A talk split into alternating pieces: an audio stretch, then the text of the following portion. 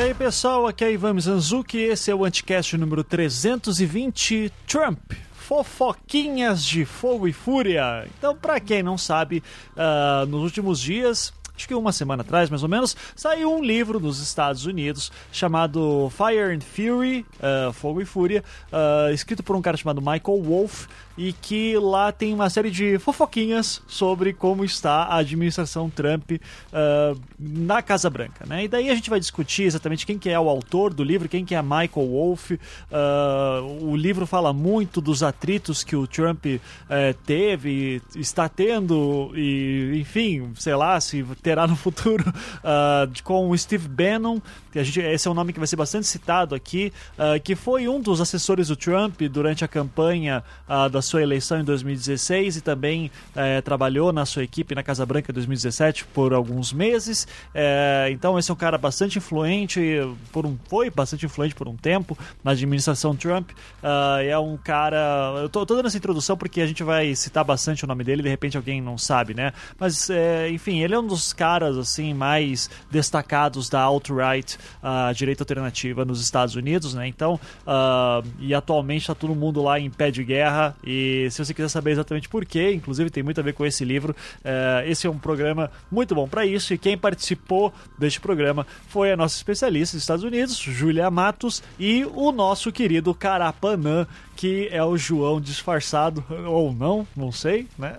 Então, mas enfim, antes de começar o programa, se você quiser avançar, só olha no post e vê exatamente que minuto que começa o programa. É, mas os recadinhos são super rápidos hoje. É, só queria lembrar vocês é, que nós estamos no Spotify e no Deezer, então se você quiser, pode nos ouvir por lá também, caso você não saiba ainda. É, e também lembrando é, que agora, para ser patrão do Anticast, você tem uma nova modalidade que vai ser que é o nosso Catarse, catarse.me ponto, é, calma, catarse.me barra anticast. Já tô maluco aqui nos, nos sinais. É, lá, inclusive, para quem queria contribuir por uh, por boleto e tal, agora tem essa oportunidade, né? E a gente agradece muito todo o apoio, obviamente. E lembrando que quando você vira patrão do Anticast, você pode entrar na Cracóvia do Anticast, que é o nosso grupo fechado do Facebook.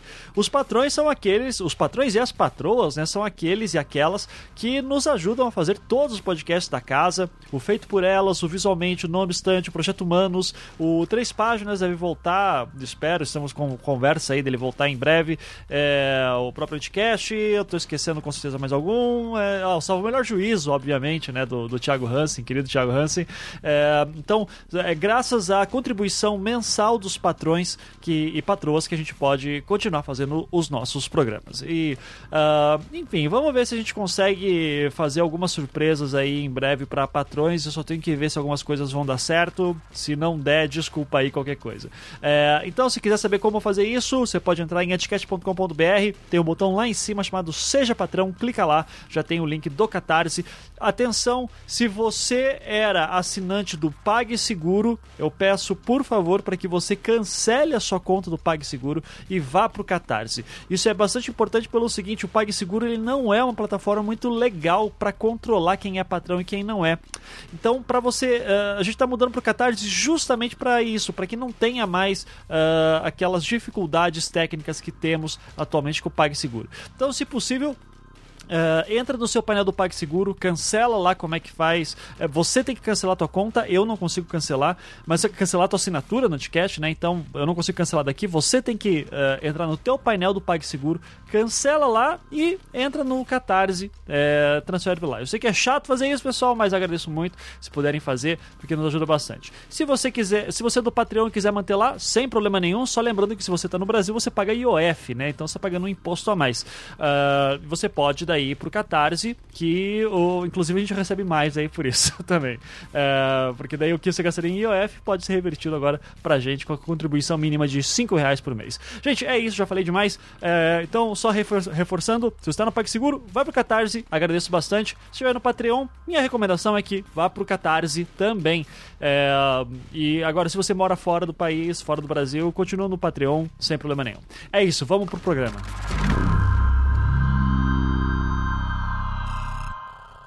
Começando mais um Anticast para falar de fofoquinhas da Casa Branca, porque, enfim, aconteceu várias coisas nos últimos dias e eu tô super curioso de ser atualizado pelos nossos especialistas aqui. Então temos aqui nossa especialista em Estados Unidos, Júlia Matos. Tudo bom, Júlia? Como é que você tá? Oiê, estamos bem? Tudo bom? Bem. Depois dessa semana de maluquice, tem quarta-feira a gente já parece que já foi um mês. Exatamente, né? Mas que, que, que esse ano já tá cheio de coisa. É, e temos também o nosso, o nosso João disfarçado, querido Carapanã, voltando aí. Tudo bom, Carapanã? Como é que está? Tudo ótimo. a voz é muito igual ao João. Eu, eu, quero deixar muito claro, gente, não é o João de verdade. Eu, inclusive tem programa com os dois juntos para provar que não é. Mas é... Eu queria dizer que eu não, eu não afirmo isso. Tá não dou certeza. Não dá certeza, tá certo. Muito bem, gente. Então, é, é o seguinte, eu vou contar o que que eu vi e daí eu quero que vocês mostrem o que que eu perdi, tá bom? Uh, até semana passada, eu acho que eu nunca tinha ouvido falar de um tal de Michael Wolff e de repente apareceu que esse cara estava para lançar um livro e que nesse livro tinha um monte de coisa bombástica do Trump e que as informações do cara seriam confiáveis e que, enfim, e daí daqui a pouco começa guerras com o Steve Bannon, uh, que é lá do Breitbart, e, e enfim, e eu só tô sabendo de um monte de fofoquinhas aqui e ali que apareceram pelo Twitter e parou aí por causa deste livro do Michael Wolff que saiu na semana passada, é, ou alguns então, dias. É, então, vamos lá, Júlia, já começa me dizer não, o que, que eu perdi. Só avisar que o, o Bannon não está mais no Breitbart. Ele ah, foi afastado de ontem para hoje. Mentira! Nossa, que mais uma coisa, por, então. Por consequência desse livro. por causa desse livro. Então vamos lá. Desse... Então, vamos começar. Me expliquem, Júlia, por favor, quem é Michael Wolff, para começar? Que é o autor desse é... livro. Então, eu eu vou confessar que essa foi a única coisa que eu não fiz de dever de casa. Eu ouvi todas as entrevistas dele, uhum. mas assim, quem é o cara na fila do pão eu realmente não olhei. E, pelo que eu vi, assim, ele é um, um, escritor, ele é jornalista, na verdade, mas ele coloca, se coloca agora nas entrevistas dele está sendo mais. E ele fez a biografia do Júlia, só um pouquinho que tá cortando de novo sua voz. Eu, eu, tô, eu tô com a impressão que quando você começa a falar bastante, a tua voz começa a fugir. Uh, agora, tenta de novo, uh, voltando ali assim. A, pode começar do início, então. Quem era o Michael tá. Wolff, que ele é jornalista e tal, daí vamos ver se a voz continua. Qualquer coisa eu te interrompo. Tá, é, então, ele se coloca como escritor e ele fez a biografia do Murdoch, que era da Fox. Rapidinho. Pode pro Carapanã explicar rapidinho, só um instante. Ah, então beleza. Então, vai lá. Carapanã, quem é Michael Wolff? Não, então, eu, eu não, nunca tinha ouvido falar nele também. Aliás, é engraçado porque talvez sim, mas não lembrava o nome. Uhum. É... Cara, o Wolf é uma figura aparentemente bem. como é que eu falo? Batida no circuito de Nova York, assim, e, e, e ele é um, jornalista, escritor, etc. Você tem essa, essa, essa coisa, esse inbreeding aí bem, bem comum. Uhum. Um, mas o que, o que me chama atenção um, na biografia dele, além dessa, dessa questão dele ser um dos um importante biógrafo do Rupert Murdoch, que é o, o dono do conglomerado da Fox, né, um, um, engenheiro do, do mastodonte midiático que defende o conservadorismo americano, que é a Fox News, é porque as pessoas acusam ele de ser um jornalista fofoqueiro, mais ou menos por aí, entendeu? Aham, uhum, tá. É, ele aumenta, mas não inventa. Isso, isso. Então ele, ele tem essa coisa de estar tá um pouco. Eles ficam brincando que ele é um, um, um dos exemplares do inbreeding, né? Assim, do, do, do cruzamento entre. entre. É, personalidade de mídia e, e, e, pessoas poderosas que acontecem nos circuitos uh, de coquetéis de Nova York. Assim. Uh, uh, é bem, isso é bem interessante, a maneira como eles se referem a ele. E aí você tem um monte de, de, é, de não sei, críticas à, maneira como ele faz jornalismo e à maneira como ele escreve. Ele defendeu o Murdoch quando aconteceu aquele escândalo envolvendo o tabloide News of the World, que é um, um, um tabloide que era de propriedade do Murdoch e estava na Inglaterra, e aparentemente esse tabloide uh, foi acusado, aliás, enfim, foi culpado, ela até fechou porque estava hackeando telefones. Uhum. Uh, eles hackeavam celulares de, de uh, várias pessoas, assim. E, e, o Wolf falou, ah, não, que o, o New York Times está cobrindo isso de maneira incessante, porque, uh, enfim, existe uma campanha coordenada para descreditar o Rupert Murdoch. É, é, é, curioso, assim, o Wolf tem essa... E aí, bom, enfim, Outra coisa que o pessoal dizia dele era que ele era um camarada muito. É, muito. Uh, afeito a, a big players. Assim. Ele gostava de gente com poder né, na política. Ele estava mais interessado nesses caras, nesses uh, stakeholders, nesses tomadores de decisões e, e, no que, que esses caras faziam do que em fazer é, é, um jornalismo rigoroso, de fato. Que é uma coisa que, quando você começa a cobrir personalidades uh, da política, é, é, algo que o pessoal critica bastante. Assim. E aí, é, você tem essa, essa coisa toda, e eu, muito surpreso uh, com o livro ter saído, porque assim, o Wolf é um cara que é um é um insider né, desse, desse movimento. Não exatamente do círculo do Trump, mas eu acho que da. Do, enfim, desse, dessa, de, do que gravita em torno da Fox News, né? Uhum. Então você tem o pessoal questionando. Isso para dar um exemplo. Tem um jantar em, em que ele descreve uma interação entre o Steve Bannon e o Roger Ailes, que era uma das figuras mais importantes da Fox, um veterano assim do Partido Republicano, um operativo importante, que as pessoas falavam, ah, mas como que você sabe quem disse o que nesse jantar? E bom, ele foi uma das pessoas que deu o jantar, entendeu? então, não é, não é à toa que ele conseguiu escrever o que ele escreveu.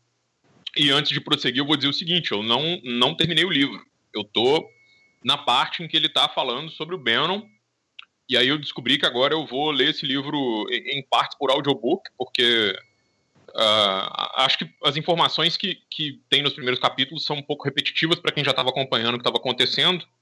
Mas você tem outras, outras coisas. E aí é um pouco assim, eu estou muito, muito, muito impressionado com. Para falar um pouco já do Wolf essa questão da credibilidade dele, as pessoas dizem que ele floreia muito, né? Uhum. Que ele é, é, um bom escritor, então ele tem mais uma coisa de se, de se caminhar pela, pela, pela escrita, né? Ele quer levar os caras pela escrita do que um necessariamente um rigor jornalístico, assim. Uhum. Então, uh, eu tô lendo e, e aí é que, é que, me deixou, o que me deixou mais impressionado é que lê quase como um romance, né? É meio Sim. doido, assim, como se você tivesse acompanhando o que aconteceu e todas essas fofoquinhas, né? De, de enfim, uh, envolvendo a Casa Branca e todas elas que de alguma maneira vazaram para a mídia ou não. E aí uma coisa muito interessante que o Wolf fala, já inclusive sobre fontes ou coisas, é, é que Trump aparentemente passa um tempo enorme no telefone falando qualquer coisa para qualquer um que ligue para ele. E ele é um cara de um circuito ele é um cara de um circuito social muito amplo, que é aquele circuito de Nova York, ou seja, não é uma coincidência de que você vai ter fotos dele ao lado da Hillary e do Bill Clinton. Ou, entendeu? Ou, ou que ele seja. Ele é um, um, Enfim, a gente vai voltar a isso, mas o cara é um, é um veterano, uma celebridade muito antiga uh, nos Estados Unidos. Uh, e aí, e, e, talvez mais uma celebridade do que propriamente um magnata, né? É, é curioso porque é uma das poucas pessoas que detém um, um, uma propriedade que é simplesmente o nome dele, né? Assim, as empresas dele são o nome dele. É Trump University, Trump Tower, Trump Stakes, uhum. uh, whatever, né? É sempre uma coisa que tem a ver com o Trump. E, e aí, assim, bom, é, é, é maneiras de ter acesso a aquilo, o Wolf tem. O cara teve na Casa Branca por mais de 20 dias, várias, pelo menos 20 entradas registradas ele era um insider, ou seja, ele estava lá quando o Roger Ailes estava uh, jantando com o Steve Bannon e discutindo o que, que eles iam fazer no começo da administração. E o livro tinha a intenção de cobrir os, os 100 primeiros dias, né? Essa coisa que é uma super marca nos Estados Unidos. O que, que foi aconteceu nos 100 primeiros dias do governo tal. É Mas ele... ele vai até Ai. os 200, eu acho, porque, enfim, as coisas continuam acontecendo, né? Uhum. A presidência de reality show ela nunca só, acaba. Só um pouquinho, aí, cara. Julia. Fala aí, Júlia. Só para falar dos 100 primeiros dias, é porque eles dizem que nos 100 primeiros dias é quando o presidente ainda consegue governar. Ele ainda está em lua de mel, o pessoal tem uma boa vontade. Então, todas as coisas que eles querem passar, eles passam nos 100 primeiros dias. Uhum. E é por isso que você tem esse mito, né, de que os 100 primeiros dias são sempre importantes. Não, é porque eles dizem que são tempo que um presidente consegue, consegue governar sem ter o Congresso atrapalhando o tempo Aham, sim. E ainda vou falando nesse negócio da credibilidade dele, ou sobre como o livro parece um, um romance, tem momentos que é tanta picuinha que parece você tá lendo um livro de para young adult, sabe? Assim, de. Uh -huh. é, é, muito tipo high school americana, um passando, fazendo fofoca pro outro. O, muitas vezes o livro, enquanto você vai lendo, é, além dele parecer um romance baseado numa escola, assim, um high school, você consegue ver os personagens direitinho, o, o presidente que é trágico, cômico, e às vezes você chega a sentir pena do Trump mesmo. O Bannon, que ele se trata como se fosse um Cromwell, sabe? Aquele um kingmaker, sabe assim? Uhum. Então você consegue perceber nas narrativas e isso talvez tenha sido uma das questões que tenham levantado tanta é, cadê as fontes? Como é que quem falou isso? Como é que você consegue provar? Talvez o, o, próprio estilo dele, tudo bem, tem muita coisa ali que você precisa saber se é verdade ou não, mas o próprio estilo dele já parece mais romantizado. Uhum. É, mas isso, assim, já de cara, se a gente tá pensando então, porque me parece que é o livro perfeito para esse momento, se você quer criticar o Trump, de um cara que tem acesso é. à informação, é um livro que eu vi que é curto, né, ele tem duzentas e poucas páginas, e... 380. Oh, desculpa, quantas? 380. Ah, 380 não, então ele é maiorzinho, mas ele é gostoso de ler, né? Então não é aquele é, livro ele é pesado. De ler. Uhum. 60 e você lê tipo 50, 60 páginas se você tiver com tempo, num, tranquilo. Aham, uhum, sim. Então me parece que assim, é, é um então livro encomendado pra meter bala, assim, né? Mas ao mesmo tempo é um cara Mas, que é, então, era próximo dali, né? Diga. Mas é que tá. É, por, assim, a narrativa do livro ela vai muito de contra com coisas que a gente já vem ouvindo, né? Como o cara Panam mesmo falou, quem tá acompanhando, o início parece muito o que a gente já acredita, é, quer ou que a gente já viu. Mas tem muita coisa no livro que é uma coisa que a gente tem que fazer essa crítica mesmo, não levar ele todo em consideração, é até que ponto a gente acha que é tudo verdade porque a gente quer acreditar que essa administração é tão ruim uhum. ao ponto de nada fazer sentido lá, que é uma grande guerra. Então, às vezes, a gente para de questionar um pouco porque a gente quer que esse livro seja verdade. Então, a gente sente que é verdade, por isso a gente, não, deve, beleza, deve ser verdade. Porque uma coisa que toda. Se você assistir as, assistir as entrevistas do Michael Wolff, toda vez que perguntam, então você vai soltar os, né, as, as entrevistas que você diz que tem gravado, toda hora ele perde o rumo, ele titubeia, ele. Não parece que ele está mentindo, mas ele perde o fio de raciocínio. É, eu, se puder linkar uma entrevista que ele fez com Stephen Colbert, uhum. acho que foi segunda-feira. Uhum. Ou sexta-feira passada, mas foi assim no finalzinho. Que você percebe claramente, ele vai falando com muita propriedade. Na hora que o Colbert pede para ele soltar as fitas, é, ele titubeia. Então, tem que, assim, por mais que eu queira muito que essa, esse livro seja totalmente verdade, tem que fazer uma crítica, assim, antes de ler, tem que botar um pezinho para trás e ver assim: pera, será que é tão surreal assim? Uhum. Bom, e nesse ponto eu já pergunto: o Trump tweetou alguma coisa sobre o livro? que eu não fiquei sabendo. Sim. o que, que ele falou? Não, ele falou que o, que o livro era. Ele, primeiro, ele tentou impedir que o livro fosse publicado, né? Uhum. Porque ele usou. Ele até usou um. Ai. Qual que é o nome, Carapana, que ele fez? É o CIS de CIS que ele pediu? Ele queria impedir, sim, essa censura pública, ou censura prévia para o livro para ele não sair. E aí, por isso, o livro era para sair na segunda, saiu na sexta. Aí ele soltou no Twitter dele dizendo que o livro era uma série de mentiras, que ele nunca tinha dado três horas de entrevista, que é... eu vou, vou ver se eu consigo resgatar aqui os tweets do Trump. Uhum. E, e aí eu vou falando direitinho o que, que ele falou. Mas começou a falar de fake news, basicamente, né? O discurso básico Sim, do Trump. Ele foi, assim. ele foi a. Ele foi. Partiu de três pontos, né? Um que tudo era mentira, que era o Steven Bannon, que tinha colocado ele na. Porque, assim, por mais que ele disse que era mentira, algumas pessoas já confirmaram ou deram contexto para o que foi dito. Então, por exemplo, quando ele afirma no início do livro que tiveram que explicar a Constituição para o presidente Trump, é, o assessor que fez isso, ele deu contexto do porquê. Ele disse que ele não estava explicando a Constituição, que ele estava botando só os pontos de que são polêmicos, e aí sim, que ele realmente só chegou na, até a quarta emenda porque o Trump ainda estava é, cuidando dos negócios dele. Então ele não podia passar a tarde inteira discutindo Constituição. Ele não negou que aconteceu isso, ele ofereceu um contexto. Uhum. Então não tem, até como você mesmo falou que você tem uma série de acessos, né, de logins dele entrando na Casa Branca, ele não podia descreditar todo o livro. Mas ele falou que quem colocou lá foi o Steven Bannon, o novo apelido dele é Slop Steve.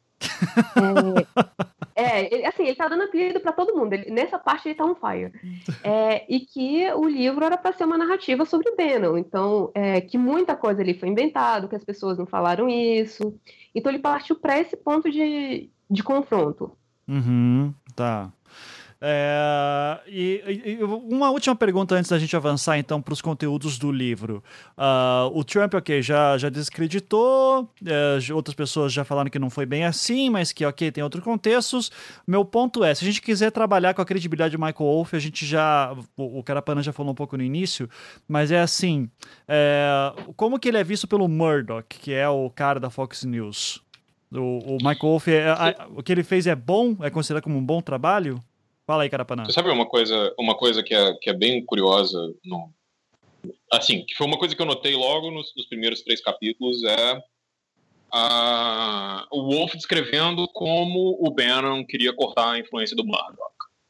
Uh, o Bannon, não sei se né, vou falar aqui pro, pro ouvinte que talvez não saiba quem ele é, é um, um operativo republicano uh, antigo, um cara que uh, foi um oficial da Marinha, trabalhou na, na, na, em investimentos, trabalhou na Goldman Sachs, trabalhou em mídia, uh, por causa de, um, de uma deal que ele fez, né, de uma negociata, ele conseguiu, por exemplo, parte dos, dos royalties do, do, do Seinfeld, uh, que era uma coisa que todo mundo falava durante a campanha, mas todo mundo dizia que não podia provar, e no final é, é verdade.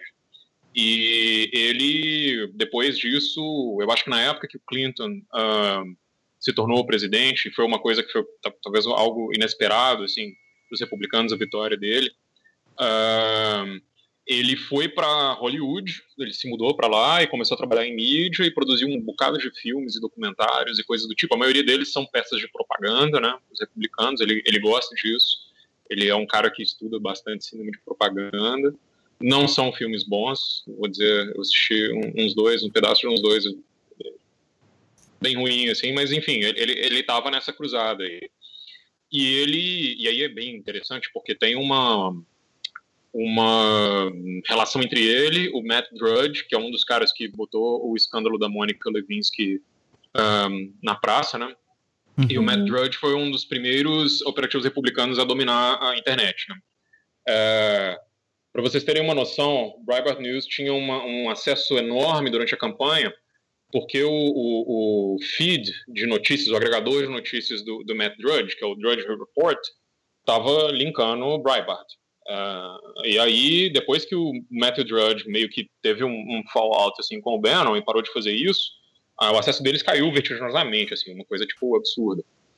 E uh, era, era um pouco. Existia ali uma relação entre o Bannon, o Matt Drudge, o Andrew Breitbart, que é o cara que acabou depois fundando o Breitbart News, e meio bizarramente a Ariana Huffington, né, do Huffington Post. Né? Esse pessoal era todo mundo. Capaz. meio. Então, assim, bom, tudo é negócio, né, cara? Os caras não estão ali para, eles não estão ali por puro idealismo, necessariamente. Talvez o Bannon um pouco mais, eu chego nisso um pouco depois. Ele, ele tem uma agenda, ele tem uma ideia, ele tem, ele, ele é o cara que se aproxima mais dessa uh, dessa parte, digamos assim, problemática. Nacionalista, né? Oi? Nacionalista e isolacionista. É, não, eu não nem vou dizer que é nacionalista e isolacionista, porque isso é uma consequência, né? Eu acho, do, do, do, do pensamento que esses caras têm, mas é a, é a ala nativista mesmo, né? É os caras que, que tinham sido meio que, que jogados de escanteio como tradição intelectual lá da National Review, quando o, o Ai, cara, esqueci o nome do fundador da National Review, mas assim, esses caras que quando estavam tentando ressuscitar o conservadorismo americano como, como tradição intelectual no, no pós-guerra, né? É, uma, uma, uma coisa que eles tinham que fazer era meio que, sei lá, vamos dizer assim, manter só os racistas educados e tirar os racistas abjetos, assim, e tirar os nazistas também, tirar esse pessoal todo que estava infectando a coisa do conservadorismo, assim. E eles fizeram isso, eu acho que eles conseguiram isso, uh, conseguiram ter sucesso né, com, essa coisa com, com o lançamento do uh, The Mind of a Conservative, eu acho, The Conscience of a Conservative, né, do Goldwater, que é um livro que é, eu acho que define o que é, é esse conservadorismo norte-americano, assim, o conservadorismo Não. da tradição antiga, né? Diga aí, É porque o isolacionismo e nacionalismo é exatamente o termo que o próprio Bannon usa para a política dele. Uhum. Então, assim, ele tem essa ideia de o mundo vai explodir mesmo, então a gente, nossa pele primeiro. Sim. Sim. O, o ele tem uma, uma visão apocalíptica do, do, do mundo, né? E ele tem uma coisa que é meio doida, porque também, não só apocalíptica, como, acho que também é, necessariamente profética, né? Ele, um dos documentários que ele faz, ele faz com uns, uns uh, historiadores que são desses caras que tem, não tem tanta credibilidade uh, acadêmica, mas são caras que uh, os historiadores David Kaiser e um historiador amador que é o Neil Hall que, ele, que eles que eles são uh, eles acham que que é isso, né? Você tem ciclos da história norte-americana e eles tentam inventar essa coisa desses ciclos e, e, e cada ciclo tem uma tarefa. É, é, uma coisa bem maluca, assim, que parece, sei lá, um, um, um roteiro de filme ou, ou, uma premissa de algum RPG meio mal escrito, assim mas, mas ele, esses caras eles, eles têm uma ideia de que a cada 80 anos existe uma crise, né? Uhum. E que, que, vai que ameaça os Estados Unidos e que, e que né, existe uma geração que deve é, ascender para tratar dessa crise. Então é uma coisa que para esse pensamento é, meio viral e, me, e meio como é que eu vou dizer, autocongratulatório de, dessa, dessa nova direita de internet, né? Que o cara acha que ameaçar revisora, né, sei lá, é, é, uma uma game designer feminista coloca ele junto com os grandes imperadores romanos, né? Existe essa coisa meio meio bizarra, os caras acham que eles estão resgatando o Ocidente com qualquer idiotice que eles fazem. Uhum. É, é, muito bom, né? Essa, essa, essa, ideia do que o Bannon produz, essa coisa que é meio um auto, uma autocongratulação, uma ideia de que né, esses caras são destinados a ser heróis, ela funciona muito bem.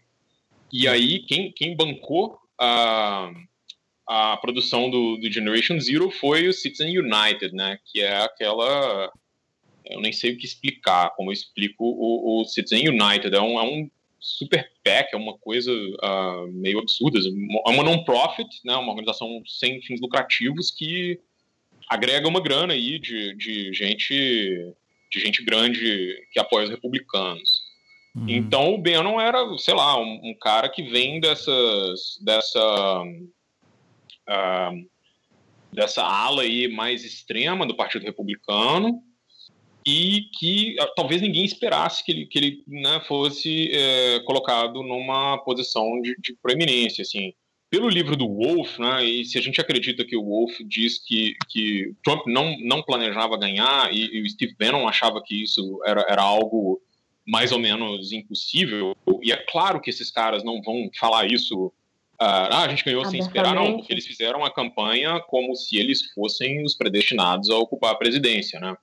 Cada absurdo dito pelo Trump era, era, era colocado como uh, algo uh, do tipo, olha aí, como vocês liberais são fracos e nós somos fortes, a gente pode falar o que a gente quiser, né? Tipo, Então, é, é, curioso. E aí, o Murdoch, nessa história, eu, eu acho que talvez, eu, eu sinto é, é, a relação, eu estava falando isso tudo por causa da relação do Michael Wolff com, com o Murdoch. Uhum. Dá para perceber de que talvez uh, o Murdoch um pouco preocupado com uma possível um, diminuição da sua própria influência, e aí é muito complicado, eu não gosto de ficar conjecturando muito, eu gosto de falar do, do que está provado, mas, mas no livro isso fica claro, uh, o Bannon tentando sabotar ele e a relação do Michael Wolff com o Herbert Murdoch.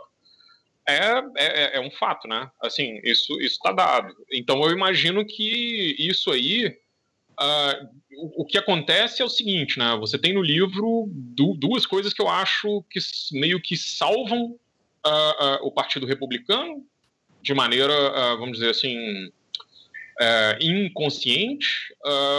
primeiro, a ideia de que todo mundo achava que o Trump não ia vencer, então, claro que tinham que apoiar o candidato republicano, etc, etc, mas imaginavam que é isso mesmo, né? Hillary Clinton seria a presidente, então não, não poderiam ser culpados pelo que acontece. E a outra que tem uma pesquisadora e, e é uma, uma, pessoa que, eu, que, que, emite opiniões políticas, que é a Sarah Kendzior, que é uma antropóloga, também jornalista, etc., diz que eh, o livro torna o Trump meio assim, muito idiota para ser criminoso, né? a ideia de que do, do, que se apresenta ali é, é de que o Trump é, é, é muito, muito imbecil e, e levado por, por ambições de outros com muita facilidade. Ela acha isso e eu queria. Eh, bom, eu gosto. Eh, o livro corrobora com isso perfeitamente. O livro, sim, sim. Mas só para falar um pouco da, da Sarah, porque eu acho que é uma, é uma analista que teve uns insights interessantes. Durante a eleição, é, ela entendeu como o Trump poderia ganhar, eu acho que ela merece o crédito por isso, mas é uma das pessoas que nessa coisa do escândalo entre Trump e uma suposta interferência russa, eu acho que ela, ela perdeu um pouco o rumo, né? É o que aconteceu com o pessoal aí. Então eu, eu, eu, eu, leio tudo que ela escreve, mas cada vez mais com, com um peso crítico, assim. Uhum. Mas nisso eu acho que ela está bem certa, né? Eu não acho que tem como, como falar que, que não é, porque se você lê ali, você chega lá na página 100 e, tipo, as pessoas, a maneira como as pessoas, eu acho que a Julia podia falar um pouco mais sobre isso, elas se referem ao Trump é, é muito... É, é, é, é, impressionante, assim, né? Ele, ele parece que é um, um títere, assim, ou, um, uma frase do Roger Ailes que eu acho muito louca, né? Ah, o Trump é fantástico porque ele nunca para de ir. Uh, ele nunca, he, he never stops going, né? Ele nunca para de ir para frente, assim. Apesar de dele tomar várias porradas na cabeça, ele sempre continua indo. Uhum. é isso. O cara Sim. também, como se ele não tivesse muita noção do que ele faz especialmente. Então uhum. fica por aí. É, antes de passar para a Júlia também, da gente entrar no livro mesmo, só para dar um wrap-up nisso que você falou, Carapanã, uh, eu, eu, eu imagino se eu entendi bem o que você me disse, então que vai ter uma ala, uh, principalmente da alt-right, que vai dizer que esse livro do Michael Wolff vai, foi escrito para manchar o Bannon não tanto o Trump assim, mas manchar o Bannon e tirar a influência do Bannon e da, do Breitbart em cima do, do Trump e dar mais força ao Murdoch, uh, Fox News e uh, a ala republicana mais comum, digamos assim. Dá pra, tá, tá rolando essa narrativa também ou não? Cara, isso eu não parei para pesquisar uh, de forma demorada, mas eu acho que isso eles não vão dizer. Uh, assim, quem vai dizer isso é quem não está dentro de, desse panorama. Porque outright a, a, gente vai ver que é um negócio imenso, né? E, e, assim, tem quem diz que é parte, tem quem diz que não é parte, mas a, a ideia mesmo disso foi, foi uma invenção do, do, famoso neonazista lá, do Richard Spencer.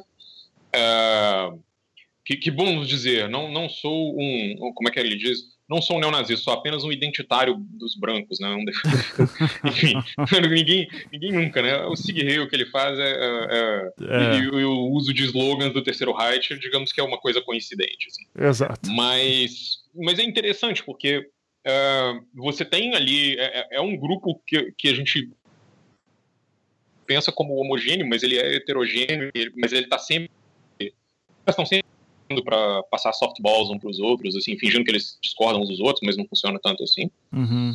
Mas eu, eu não consegui ver como eles colocaram. Em geral, até agora, a ideia, a ideia por trás, uh, esses caras, eu acho que a maneira deles é simplesmente desacreditar o livro e falar que, enfim, mais alguma conspiração, porque mesmo a Fox News não vai endossar isso bastante. Assim. Uhum. O, o, que eles queriam, se for o caso, é, que era se, se, se, a ideia era tirar o Steve Bannon, e eu digo que eu não sei se é isso, é uma impressão que fica, isso já foi conseguido, né? Ah, e isolar ele de outros operativos políticos. A família que bancava ele, que, ban que banca o Breitbart, que, digamos assim, não é uma empresa, não dá lucro, ah, paga salários muito melhores do que, do que vários meios de, de comunicação respeitáveis né, e, e muito maiores, que, que a família dos Mercer, esses caras já largaram o Bannon, o Bannon já está fora, enfim, tudo isso já tá, tudo isso já foi, já foi conseguido. Então, ninguém precisa continuar dizendo que é isso aí e o Trump é, é um idiota e etc.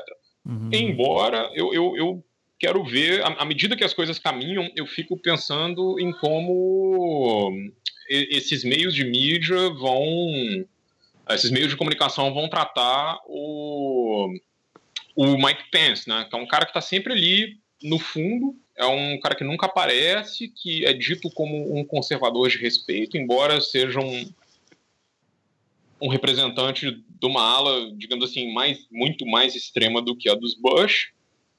E, e não sei, tudo isso tá, tá. Tem uma semana, né? A gente ainda vai ver uhum. o que acontece. Assim. É, é que assim, eu Mas, acho. É... Eu, eu perguntei aquilo, Carapana, porque eu acho que é curioso como no último, nos últimos 30 dias, desde a eleição do Roy Moore no Alabama, né? Para quem não lembra, uhum. Roy Moore que tinha as acusações lá de ser uh, pedófilo, enfim, abusador, uh, e que o Trump endossou, queria que ele fosse o candidato no Alabama e acabou perdendo. No Alabama, um republicano perder, né? E, e muito com força do voto negro, principalmente.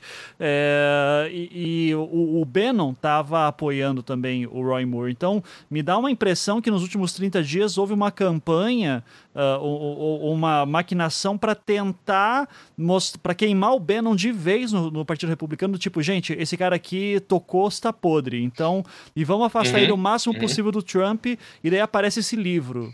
Entende? Como se assim, ó, o Trump não tinha nada a ver com o Bannon, o Bannon era um. O Trump é um imbecil e o Bannon que era o cara perigoso lá dentro. Entende? Me dá uma impressão mais ou menos isso. Mas posso. Posso. Uh, uh, falar um pouco sobre o que que, que aí a Júlia vai saber, né? Que parece que o Joe Arpaio, que é aquele xerife que mantinha basicamente um, um campo de concentração no Arizona, no condado de Maricopa, esse cara vai ser candidato a senador, senador. Engano, pelo pelo Arizona e, e assim bem, o, o, Joe Arpaio é um ele foi perdoado pelo Trump mas ele foi condenado pelo que ele fazia assim Uhum. O cara conduzia tortura de várias formas. Eu não estou falando de coisas simplesmente. Eu acho ah, que não chegou a nem ser condenado. É por isso que criticam tanto ah, o perdão do Trump, porque ele perdoou antes mesmo dele ser condenado. A condenação, vou só checar, talvez. É, boa, vou só checar isso aqui. Uhum. Mas, assim, o Joe Arpaio era um cara que fazia coisas que a gente não, não sei, assim, você... Ele, ele, teve gente que morreu na mão dele tanto dele como, quanto de outro cara, tipo o xerife David Clark, que é aquele cara negro que era de Milwaukee, eu acho. Uh, você tem escândalos do David Clark que as pessoas uh, morriam na cadeia dele de sede, né? Do tipo, são coisas assim que não fazem nenhum sentido. E o David Clark, por exemplo, foi eleito para xerife pelo Partido Democrata e é um cara que se tornou uma personalidade conservadora na Fox News, né? E à medida que ele ia ganhando a audiência ele ficava mais e mais radical e mais e mais maluco, assim, né? Até, acho que se aposentou recentemente, saiu do carro. Mas Joe Arpaio é um, uma figura que é um cara que, que, é um cara absurdo, assim, e, e, e quer ser candidato. E a chance para a cadeira, eu acho do Jeff Flake, né? Que eu tô achando que vai, vai desistir, né? Um cara que criticou o Trump, etc. E que, e que quer uh, desistir do, do, da cadeira, né? Não falou que não vai concorrer de novo. Mas assim, a chance de, do, dos republicanos perderem de novo é muito alta, porque Joe Arpaio é uma outra personalidade conservadora em nível nacional, mas no Arizona eu não sei qual que é o, a atração que esse cara tem, né? Uhum. Uh, como político, assim. Então, e, e, essa agenda, também não sei quem está falando para ele fazer isso e tal, mas é, é, essa agenda de pegar esses nacionalistas radicais, os caras perseguem imigrantes, etc., imigrantes ilegais e, imigrantes em geral, porque o Joe Arpaio não, não tava nem aí se o cara é ilegal legal. Se você falava outra língua no condado dele, ele podia te prender e pegar seus documentos, entendeu? Uh, em geral, nos Estados Unidos, você não precisa andar com seus documentos. Uh, essa é uma questão. Dizem que no Brasil também não, mas a gente tem isso por tradição pelo tipo de polícia que a gente tem aqui. Mas lá eu acho que não é uma, não é uma exigência. Você não precisa. Né, você vai pra lá e fala assim: ah, eu preciso andar com meu passaporte, porque se a polícia me pegar e vai falar que eu sou imigrante legal, eu vou ter que buscar. Não, não, você não precisa fazer isso. E o Joe Arpaio não respeitava essa é isso. Questão de, essa é até a questão de para proibir de votar. Eles estão pedindo exatamente um tipo de documento com foto, porque normalmente eles têm só o número do, do seguro social. Então, uhum, nem uhum. todo mundo tem ou um passaporte ou uma carteira de motorista. E alguns, uhum. exatamente para impedir alguns tipos, alguns grupos de votarem, eles estão pedindo, começando a pedir exatamente isso. Então, não há um uhum. hábito de andar com documentação, não. Uhum. Uhum. Sim. Bom, então, enfim. Uh, então, enfim, a gente ainda vai ver como é que vai ser isso. Só, só é interessante ver as narrativas estão se formando. Uh, e agora sim, Júlia, vamos pro conteúdo Oi. do livro. É, porque você, você leu o livro inteiro, conseguiu ler e eu sei que fez anotações. Ainda, assim, eu li 80% do livro porque eu tava fazendo anotações. Tá ótimo. Manda ver. E eu, realmente eu fiz, fiz anotações. Pera, cadê as minhas anotações? Não, e, e, eu tô super curioso, assim, para já. Assim, até antes de ver tuas anotações, acho que a gente pode. Uma, uma das aquelas coisas legais, assim, é, é tipo, de cabeça, o que, que são as coisas que mais te marcaram? É, do tipo, porra, esse livro tem isso. O que que, o que, que você. Olha, eu acho que o início, né, a, a, como o próprio grupo estava desacreditado, foi uma coisa que me surpreendeu né? Porque a gente, no, pela, durante a eleição, a gente ia muito pela ideia do Trump, né? Pela cabeça do Trump. Então parecia realmente que todo aquele grupo estava realmente acreditando e não estava. Tirando a, Mel, a Melania, que é a esposa dele, que você realmente acredita que ela chorou quando ele virou presidente, é, as outras opções parece, pareciam pelo menos mais, é, mais assim, foi mais surpreendente saber que essas pessoas também não acreditavam nele, ele mesmo não acreditava que ele, que ele é, seria, né, quando ele conseguiria chegar. Ele deixa bem claro que a ideia seria é, promover uma futura televisão do Trump, sabe? Uhum. Então, isso me deixou bastante surpresa, porque eu achava que parte da, da, do staff dele acreditava. Coisas que me deixaram surpresa: a bagunça da Casa Branca, que qualquer um entra, ele nunca tá sozinho, ele tem, tem gente com ele o tempo inteiro ali. São, aí como o próprio Carapanã fez um, uma thread muito boa, é, são várias narrativas ao mesmo tempo, são vários grupos, um tentando minar o outro. Então, assim, é, a gente já imaginava que poderia, que seria assim, a gente não tinha ideia de que era tão caótico. Uhum. De é, você ver a quanto, assim, que ele é volátil todo mundo sabe, mas o quanto que as pessoas ao redor dele, é, diz, que, como ele mesmo falou, acham ele burro demais para conseguir fazer as coisas e tentam convencê-lo a fazer as coisas. Tem um, um é, a forma que ele foi convencido a tomar uma decisão depois do ataque químico que ocorreu é assustadoramente. Tipo, a, a filha dele fez um PowerPoint com imagens. O ataque químico na Síria, você está falando? Isso, uhum, desculpa, não, tá. deu, não deu o resto do contexto. Claro. A filha dele fez um PowerPoint com a imagem das crianças para convencê-lo a tomar uma decisão. Porque o Bannon estava inclinando ele para não fazer nada. Tipo, ah, crianças morrem todos os dias, por que, que a gente tem que se meter com essas crianças? Esse é o quote do Bannon no livro, tá? Uhum. É, então, esse tipo de, de como é fácil conseguir persuadir o presidente dos Estados Unidos me deixou um pouco mais assustada. E o próprio caos que é a, que está a Casa Branca, que assim, ele está em muita sorte da economia estar tá funcionando muito bem. Porque como a economia realmente dos Estados Unidos está melhorando, esse tipo de coisa está sendo ignorada. Mas a forma que ele está sendo retratado, a Casa Branca do Trump, é extremamente caótica, ninguém faz nada direito, é, é, briga o tempo inteiro, você tem literalmente facções ali e elas não se entendem. E isso me deixou um pouco assustada. Você já imaginava que ele era bagunçado, mas eu imagino que ele ainda poderia ter um certo, pelo menos, controle imaginário. Não, ele não liga. Ele simplesmente fica entediado muito rápido. Isso é uma das coisas que vão citando no livro, que assim, ele presta atenção em você durante dois, três minutos. Se você entregar coisas para ele, ele não vai ler e ele se orgulha em dizer que ele não lê. Uhum. Então, esse tipo de coisa vai assustando, pelo menos a, a falta de capacidade de prestar atenção e como uma pessoa que tem tanto poder resolve não ter nenhuma segundo livro não tem nenhuma capacidade de exercê-lo corretamente é assustadora. É, esse sobre as facções que tinha lá dentro, a gente acho que fez um, um anticast no ano passado também, falando que uh, de três facções, uma que era do Bannon, outra do, do, do, da Ivanka com o Jared, e a terceira que era. Rance Priebus. O, é, o Priebus. Que era o é, Isso. É, o Priebus, é, é, então, Priebus, uh, Bannon e o e Ivanka com o, o Kushner, né? Gevanka. Uh, o Gevanka. O Jarvanka. é, e a, assim, a gente chegou a falar aquilo porque era uma coisa que se comentava na época, mas sempre que esse assunto aparecia, é, a imagem que o Trump estava querendo montar era de que, não, de fato, eu tenho várias pessoas discutindo aqui ao meu redor uh, e eu sou o homem que levo tudo em, ponder, em questão, pondero e tomo uma decisão. É, daí, obviamente, principalmente os comediantes já estavam dizendo: ah, ele não sabe o que fazer, quem gritar mais alto no ouvido dele vai, vai levar a bola. O livro meio que confirma que é isso: quem gritar mais alto ou mostrar um PowerPoint mais, mais sinistro, uh, ele acaba comprando a ideia. É, é, mais ou menos isso, Júlia, que o, o livro Sim, mostra? É, é basicamente isso. Quem mostra um PowerPoint melhor é, leva, leva a ideia. Ele, ele não tem foco. Ele ele tem foco de uma criança de quatro anos. Isso é uma coisa que todas as pessoas que, né, que acabam sendo citadas no livro que reclamam exatamente isso. Trabalhar com ele é trabalhar com uma criança. Uhum. Porque ele tem que ser, tipo, ele quer ser.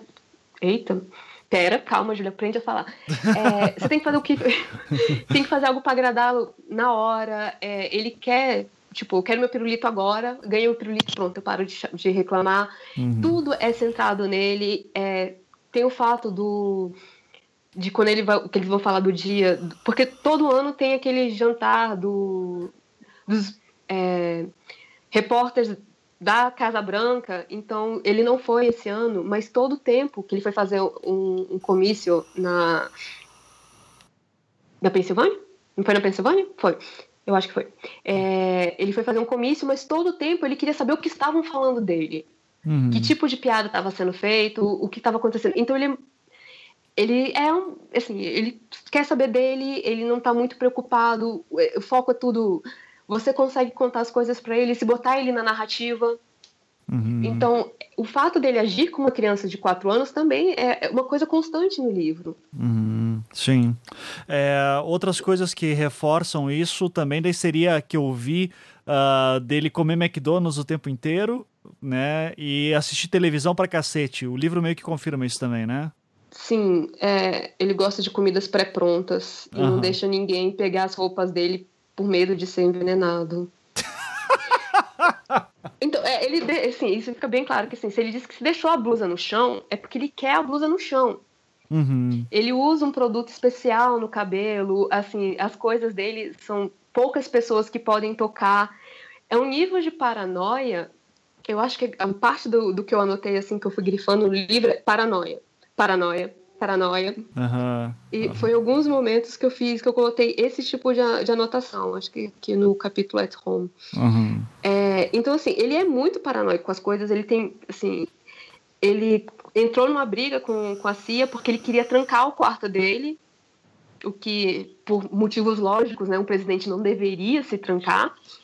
Uhum. E ele queria, sim, é, trancar, poder ficar com o quarto trancado então, é um nível de, de paranoia muito grande. Em compensação, a, o, o Oval Office nunca é trancado. Então, é, são distantes, assim. Uhum. E hoje, foi ontem que saiu a agenda dele, que ele realmente não está mais trabalhando esse mês. Ele considera assistir televisão como uma parte de trabalho.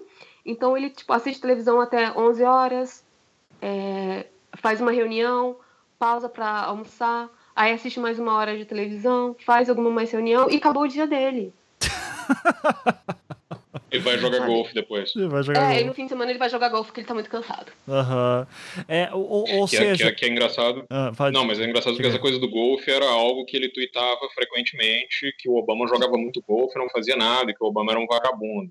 Uhum. E é engraçado porque ele já jogou, em um ano ele jogou mais golfe do que o Obama jogou nos, nos em quatro anos de presidência, assim. Uhum. Então, não, ele falou que não ia que... jogar no, ele foi o primeiro de todos os presidentes né, que jogam golfe, ele foi assim, que demorou menos tempo para pedir uma, uma folga e jogar golfe. Uhum. Ah, é, todo mundo confirma que ele odeia ser presidente, né? Assim, ele Sim. gosta da atenção, é, é, uma coisa que ele fala no começo do, do, do livro Wolf, lá naquela, naquele relato da, da noite da vitória, é que ele fala assim, não, eu não perdi, se eu perder eu ganhei, porque eu vou ser a pessoa mais famosa do mundo. E e ele gosta da atenção de ser presidente, é pelo que o Wolf descreve, mas ele odeia o trabalho. Ele acha tudo é. um tédio, né? Ele não tem nenhum, nenhum pendor para fazer.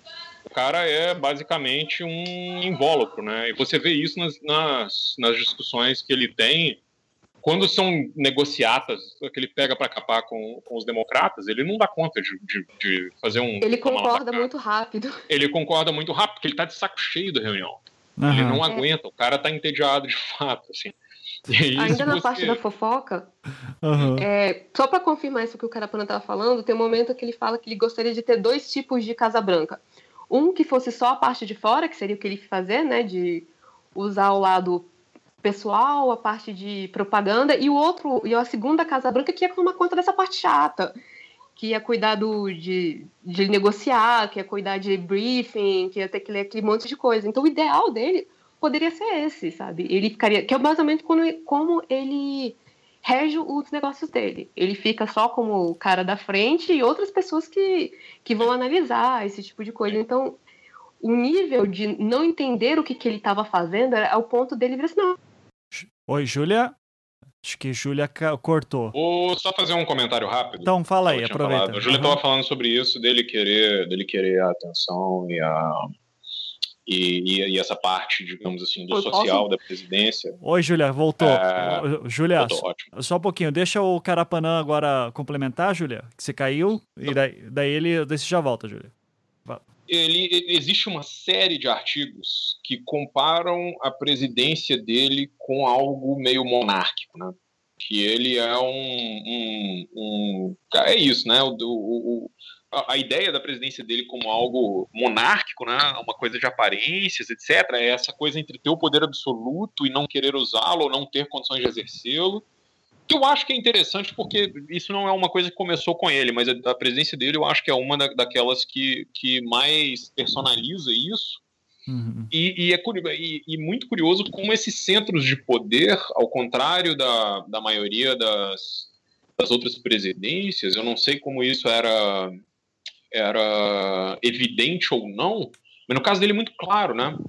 Uh, você tem isso, e, é, e é aquilo que, que a Julia estava dizendo, ou seja, se você vai lá com uma ideia e você, e você martela no ouvido do Trump, a tendência dele é a concordar, mesmo que, enfim, a, a despeito de consequências, ou às vezes a despeito até, a, até ele só tem que ser convencido de que aquilo vai torná-lo popular, né?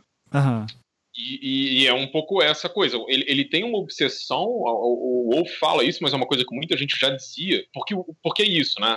O Trump é uma figura dos tabloides, ele é um cara dos, dos que está nos jornais de fofoca, que está nessas coisas há anos, há décadas, é, desde a década de 80, né? Ele é um. É, é, é, ou seja, um cara sobre, sobre o qual já se escreveu muito.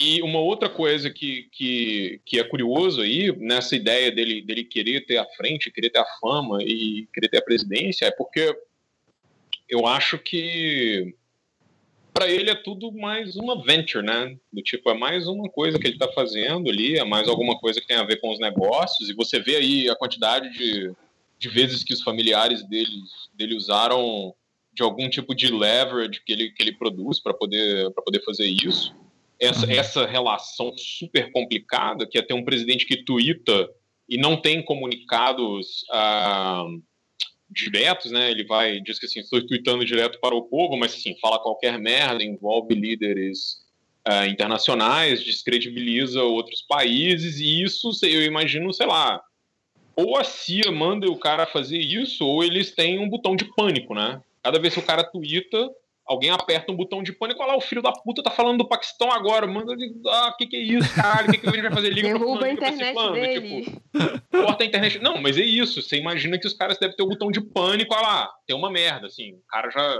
os operativos devem acordar de madrugada, já pensando assim, ah, o que que é agora? Ah, olha lá, tá no banheiro lá cagando e, e, falando mal do Paquistão. Agora o que a gente vai fazer? Agora tem que ir lá e. Então, assim, você tem isso. Eu, eu não sei o.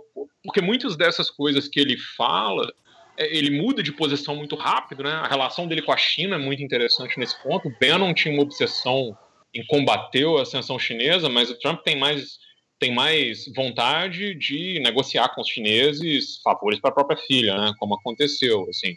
A Ivanka conseguiu liberar algumas marcas dela à China. Depois disso, ele recebeu uh, o, o, chairman uh, chinês super bem. Então, assim, você tem tudo isso, é, é, você nunca sabe qual a posição, né? É uma, uma, uma, uma puta de uma ambiguidade, assim. Uhum. E isso é curioso, porque eu, eu nunca, não sei, não sei se alguma outra vez na história não consigo traçar um paralelo muito, uh, muito coerente, talvez porque não exista, uh, mas isso de que você está realmente, né, essa é uma outra coisa que as pessoas dizem para comparar a presidência dele com um ímpeto meio monárquico, mas é que ele você está à mercê da vontade dele, né? Ele vai falar o que ele quiser e, e não há ninguém que possa impedi-lo de fazer isso. É, eu, eu lembro que durante a presidência, os dois termos do Bush, né, Bush filho, uh, essa narrativa de que ele era um idiota e que era um incompetente Sim. era muito forte, é, mas mas é impressionante como o, o, Trump conseguiu fazer o Bush parecer um cara mais sensato, né, no, dos últimos anos, assim. Porque o Bush tinha um cara que escrevia os discursos dele, né, esses neoconservadores que apoiaram Reagan, todo mundo apoiou ele, ah, então você tem David Frum, Fukuyama, né, que hoje todo mundo meio, meio que se arrepende um pouco ali do, do que aconteceu. Mas esse pessoal escrevia discursos maravilhosos, conseguia dar conta das ambiguidades das decisões dele e fazia ele ler os discursos. E o cara é letrado, né? O cara uhum. é alfabetizado, ele conseguia chegar e ler um discurso e falar uma coisa. Uhum. E é isso aí, né? Assim, é, é, você não tinha rompantes, você tinha gafes, estupidez dele, essa coisa de que é um cara que, que é isso, né? É é foi um outro invólucro colocado lá.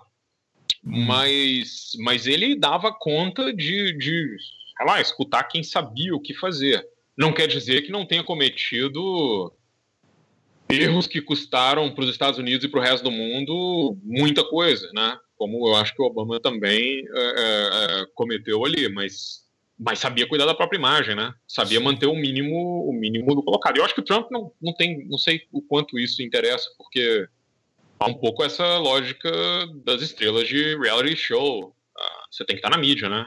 E qual o jeito mais fácil de estar na mídia do que falar alguma coisa estúpida? Uhum, sim. Tá, posso fazer só um, um complementar um pouco? Por favor. É, sobre essa questão dele ter do porquê ele né, concorreu como se fosse uma aventura.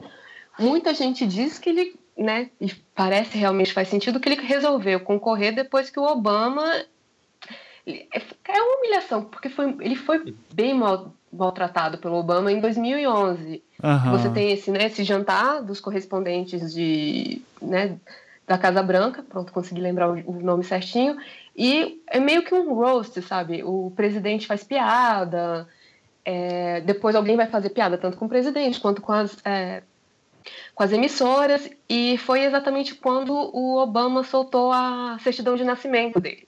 Aham, então, para comprovar, é, assim, eu acho que são 15 minutos de discurso, e quando chega no Trump, ele, assim, ele pisa nele com uma é, vontade, e você vê a cara dele, vários momentos, né, uma, e com uma cara assim, um sorriso doloroso, então parece muito que ele resolveu é, concorrer para mostrar assim, olha, eu posso e eu posso e vou e vou mostrar, vou calar a boca desse povo. Em relação aos tweets do, do Trump, é, por exemplo, hoje soltou que um, é a segunda ou terceira vez que os próprios, os próprios tweets dele são usados contra ele em decisões judiciais.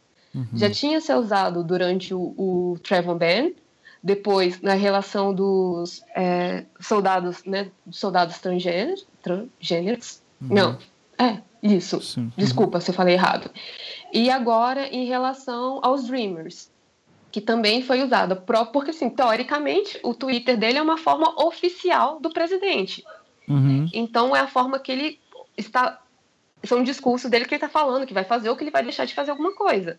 Então está sendo usado contra ele essa questão do tweet. Então, quando eles falou da questão do, do botão que era maior, a Casa Branca, provavelmente, como o cara falou assim, a Casa Branca, o Partido Republicano, deve ter olhado e assim, entrado em desespero, porque ele fala, ele gosta muito de ser improviso, ele não gosta de discurso feito bonitinho, então assim, ele gosta de ir no freestyle, gosta de falar o que ele pensa. Por isso que tem essa questão que o próprio Wolf fala, que ele vai repetindo as mesmas histórias o tempo inteiro, dez vezes, depois ele fala três vezes em cinco minutos. Então, isso também é perceptível. E isso também mostra por que, toda vez que ele faz um discurso seguindo certinho, a Fox News começa a chamar ele de presidenciável, porque agora ele está mostrando porque para que, que veio. Porque ele não consegue, ele não consegue pegar o que foi exatamente a comparação com o Bush, é, que ele não consegue pegar e seguir uma linha de raciocínio. Ele uhum. vai e vai falando o que pensa e muitas vezes ele está entrando, ele está se queimando, se autocontradizendo por conta disso. Ele fala uma coisa no Twitter, depois chega na entrevista ele fala outra, depois ele diz que não falou nada disso, mas você tem todos os tweets dele como prova e eu descobri tem duas semanas que a a livraria, a, não, a Biblioteca Nacional dos Estados Unidos, ela é, recorda, ela grava, ela faz uma ela, é, ela recorda, ela grava todos esses tweets do, de presidentes, de pessoas importantes. Então, daqui a alguns anos, você vai poder entrar e olhar fontes né, do Twitter do Trump, de tudo que ele falou. Então, sim, por mais que ele delete, você vai ter, você já deve ter como pegar tweets que, e contradizer ele até numa futura, né, se acontecer um caso de impeachment para ele, você vai ter, né, por exemplo, dizer que é inapto, que ele é instável, o Twitter dele é uma prova que ele é completamente estável. Uhum. O, é, é só para quem não, não pegou essa referência também da Júlia do, do Botão, né? Foi quando ele começou a falar da Coreia do Norte, né? Dizendo, ah, o, o Rocket Man, né? O Kim Jong-un lá do, do uh, presidente, presidente ditador, da, sei lá, se o João tivesse aqui ia falar o rei supremo da Coreia, né? Uh, ele, o líder supremo.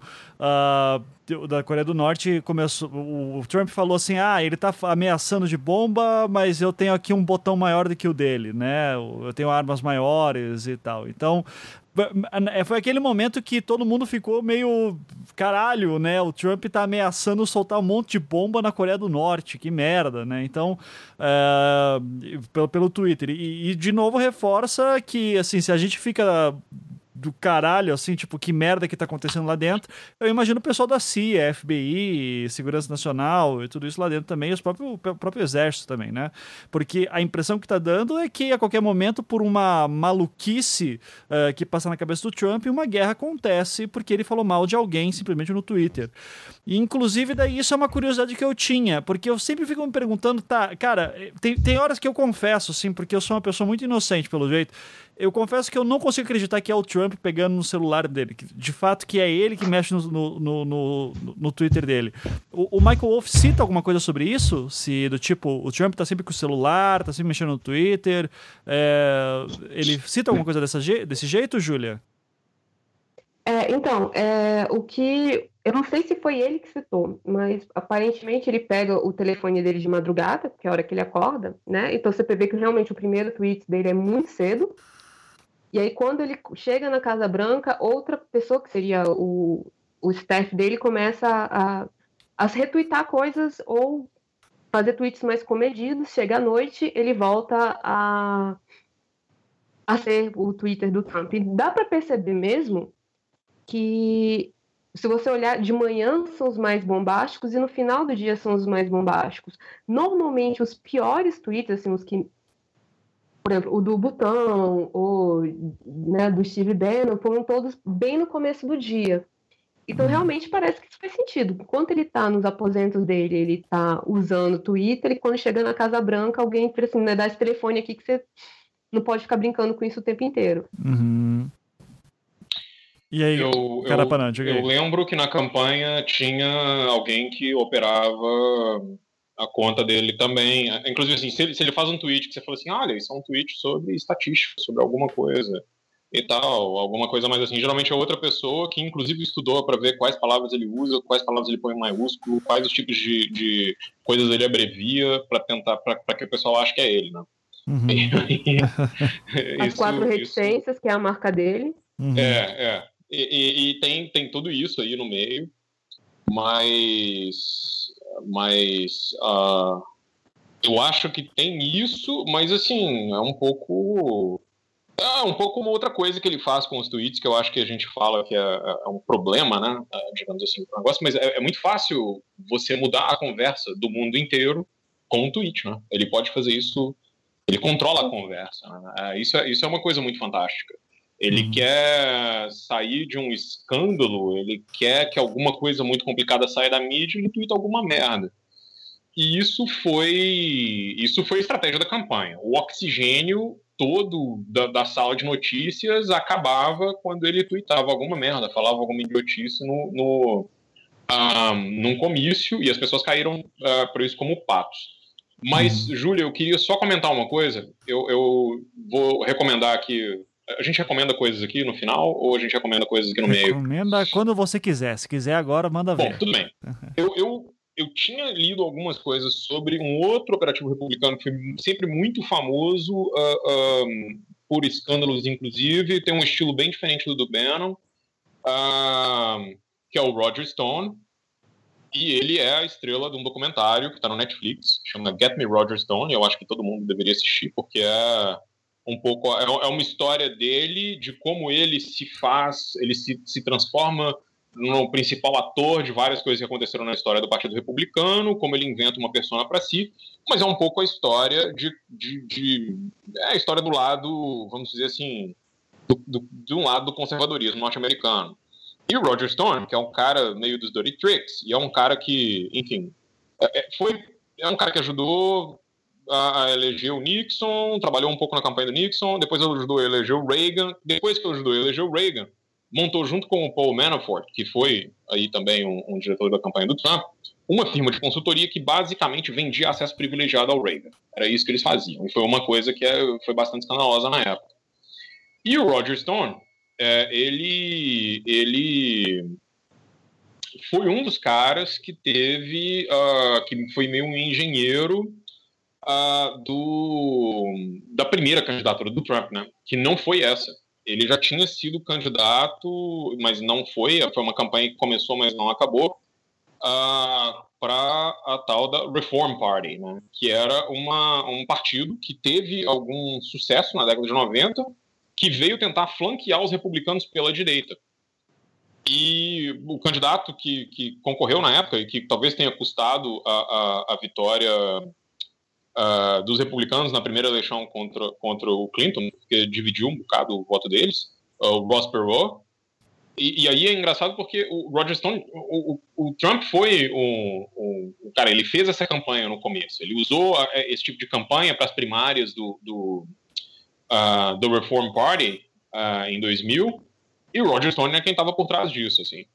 E aí, cara, o Roger é uma figura completamente bizarra e, do tipo, enfim, é, é, digamos assim, é um cara que tá, opera na paralegalidade, né? Eu não sei, ele, ele, se define como conservador, ele fala um monte de coisas, ele inventa toda uma história de que ele trabalha com política, mas o cara, inclusive, entre outras coisas, ele foi meio que expulso um, da, da ala, ele sempre teve um problema com os Bush, assim, coisa meio complicada, mas ele foi um pouco expulso da, da ala, enfim, das aulas de excelência do Partido Republicano por causa de um escândalo envolvendo ele, a mulher e casas de swing, sacou? tipo, Caraca. Então, é, é, meio, é meio louco, assim, cara. Esse documentário é doido. são várias coisas que eu tinha lido em vários trechinhos, mas ali conta a história toda, inclusive com entrevistas com ele. É um documentário que tem a participação da Jane Meyer, que é quem escreveu o livro, um dos livros que eu recomendei lá no Vira Casacas, que é o Dark Money, e alguém que estuda esse tipo de, de a maneira como os republicanos estão, estão organizados nos Estados Unidos há muito tempo. e faz um bom jornalismo investigativo, mas, mas é, é, isso, assim, esse cara já tinha essa, essa ideia do Trump como um candidato e do, e do Trump como uma figura ah, envolvida na política, ela não é uma coisa que veio quando ele quis concorrer às primárias do Partido Republicano. Outra coisa, o Bannon já tinha visitado ele em 2010, se eu não me engano, e para pedir dinheiro para o Tea Party ou qualquer coisa do tipo. E é claro que o Trump promete e não paga, mas também essa coisa do, da conspiração do birther, né? Essa ideia de que o Obama não nasceu nos Estados Unidos, ou que o Obama é um muçulmano secreto e que não interessa quantas certidões de nascimento ele mostrar, né? O cara não, não pode ser um norte-americano porque ele, enfim, é filho de uma mulher branca com um imigrante negro, onde já se viu isso, etc, etc.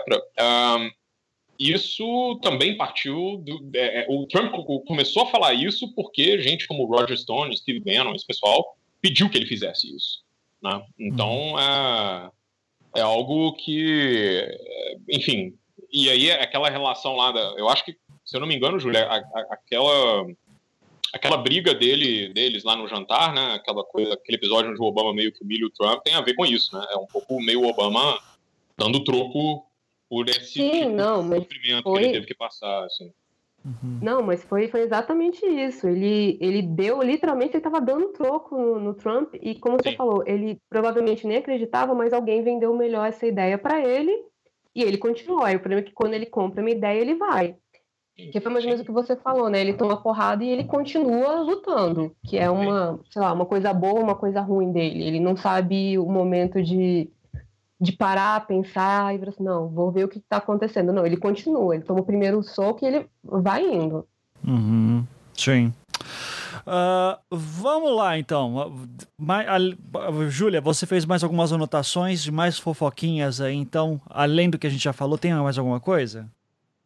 Posso dar, posso aqui abrir o meu Kindle para confirmar as minhas fofoquinhas? Uhum. Porque assim, eu acabei fazendo um monte de, de pequenas anotações ou grifando coisas no Kindle, mas o Kindle não é muito amigável na hora de, de você é... Tipo, quero ver todas as minhas anotações aqui de um lado, né? É. Uhum. É, exatamente. Ele uhum. não é das melhores coisas. Sim.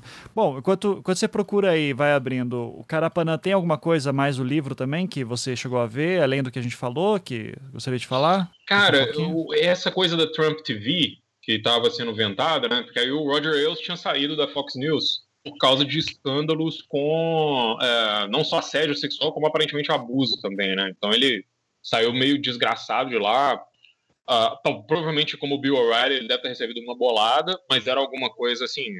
Uh, você tem um monte de gente. E eu tô dizendo assim: quem, quem denunciou esses caras eram outras hosts da Fox e, e jornalistas da Fox são conservadoras, né? As coisas que elas contam são absurdas. Então não é propriamente uma questão uh, de partisanship, assim, não é partidário. E aí, o, o, que é interessante é que se falava nessa Trump TV, se falava né, né, nessa outra venture de mídia, e uma coisa que é bem interessante agora uh, nos Estados Unidos é uma discussão enorme sobre como alguém pode flanquear a Fox News pela direita, né? Uhum. Inclusive, é, essa distância da Fox News um pouco assim do establishment republicano, ou seja, ah, essa coisa onde eles meio que abraçam uma coisa ali, que é o que está acontecendo com todos os republicanos, né? Eles querem piscar para todos os lados, porque eles têm uma vantagem geográfica, mas não necessariamente uma vantagem numérica, tanto é que eles perderam o voto popular agora, mesmo com a péssima campanha que a Hillary fez. É, mas, assim, existe essa, essa possibilidade, e uma das coisas que o Bannon tinha falado era, era tentar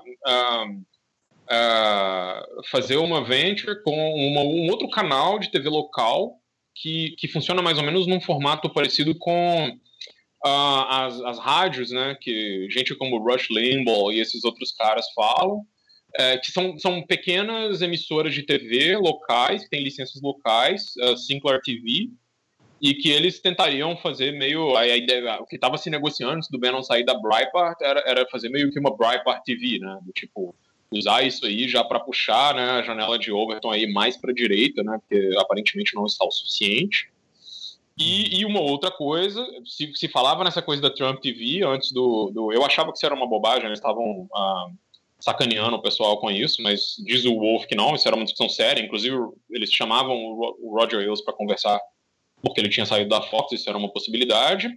E tem uma terceira coisa, né? Parece que tem outra pessoa ventando aí uh, uma possibilidade disso, que é o, o, Peter Thiel, que é o cara que bilionário de Silicon Valley, foi o único que apoiou o Trump, uh, digamos, uh, vocalmente, assim. É um cara cheio, enfim, dá para fazer um outro programa inteiro só sobre ele. Mas digo que não, não tem boas ideias na cabeça, assim, tem, digamos, tem ideias bem, bem complicadas politicamente. Eu acho que uh, é, é um pouco difícil explicar por onde, por onde elas passam, mas, mas é alguma coisa meio. É um desses caras que acham que o mundo tem que ser alguma espécie de monarquia absolutista é, conduzida por um CEO de corporação, entendeu? Uhum. E, e, e, aí, bom, enfim, é um outro cara que fala em fazer outro canal de mídia que não seja a Fox. Assim. Porque a Fox tem uma coisa que é bem interessante. A Fox é quem, quem, quem fornece uma narrativa para os republicanos, mas a Fox é um canal de gente velha, né, cara? É um canal de, de velhinho que vota no, no, Partido Republicano. Assim, você vai olhar, eles têm muita audiência, eles batem recorde de audiência, porque a maioria de quem assiste televisão nos Estados Unidos é o pessoal de mais idade, e a Fox, basicamente, é a televisão do pessoal de mais idade. Assim. Então, é, é, um tipo de. É, é interessante ver, pessoal. Tem muita gente que assiste também, não precisa ser muito velho, não, mas o cara é, é, muito comum aquela coisa do, do papai republicano aposentado que senta o dia inteiro assistindo Fox e não assiste mais nada, porque todo o resto é fake news, né? Do tipo, ou é the liberal media, ou etc. Uh, essa ideia de que existe um consenso esquerdista ou, ou progressista na mídia americana, o que eu acho bem, bem complicado. Mas, mas enfim, existe essa essa possibilidade aí. E isso que o quando o, o eu fiquei curioso quando o Michael Wolff tá, tá, meio que desenhando como eles estavam conversando sobre isso os bastidores, porque eu achava que eles estavam trolando o pessoal, eles estavam meio que tentando jogar a toalha é, para que a, o clima de já ganhou nos, nos democratas pudesse ser possível, assim. E, e, e bom, na, na, real foi meio isso, né? Do tipo, a Hillary Clinton perdeu porque achou que ia ganhar demais. E, e, enfim, deixou alguns, alguns flancos abertos aí que foi muito fácil uh, os, uh, os republicanos avançarem sobre. Então tem, tem isso aí também. Uhum. Então, mas, mas essa Trump TV só que eu. Pra... Ah, pode falar. É, não, só, só não, um pouquinho, é só pra... É que esse negócio da Trump TV que eu ouvi falar era que o Trump queria que tivesse um. Ele achava a TV chata. Uh, e ele queria que tivesse um canal que só passasse as coisas que ele gostava. É, claro, é uma caricatura idiota, assim, mas é, é seria mais. Mas tá falando do, do Gorilla Channel? Ah, do Gorilla Channel, isso. Não, não, não, então, peraí, peraí. Isso é uma coisa que a gente tem que falar, cara. A gente tem que falar e eu vou falar isso logo. Porque isso foi uma piada que uma conta de um ilustrador do Twitter fez, Sim. Que é o Pixelated Bolt. Sim, maravilhoso. Né? Que, ah, então ele, ele criou isso e ele formatou como se fosse alguém lendo um livro pelo celular, né, num, num, desses programas. Sim. Mas não é verdade, cara. E aí, do tipo, ele, ele ficou puto, porque ele falava assim, ah, eu fiz isso meio pra zoar o Wolf, né, que fala umas coisas que são meio meio absurdas e inverídicas e todo mundo acreditou, né? tipo, foi uma coisa. Porque, é, agora, não, não era isso. Assim. O, eu o acho que o Gorilla, acha... Desculpe, o, conta a história do Gorilla Channel, porque isso é importante, não, essa então, piada. Esse cara inventou, ele inventou uma coisa, é porque é tão genial, quando, e quando é muito genial, a galera quer acreditar, né? Que o Trump gostava de. Ele pedia para que a galera assistisse um tal de Gorilla. Não, põe aí, eu quero assistir o Gorilla Channel. Os caras não existe um Gorilla Channel. Não existe nada disso.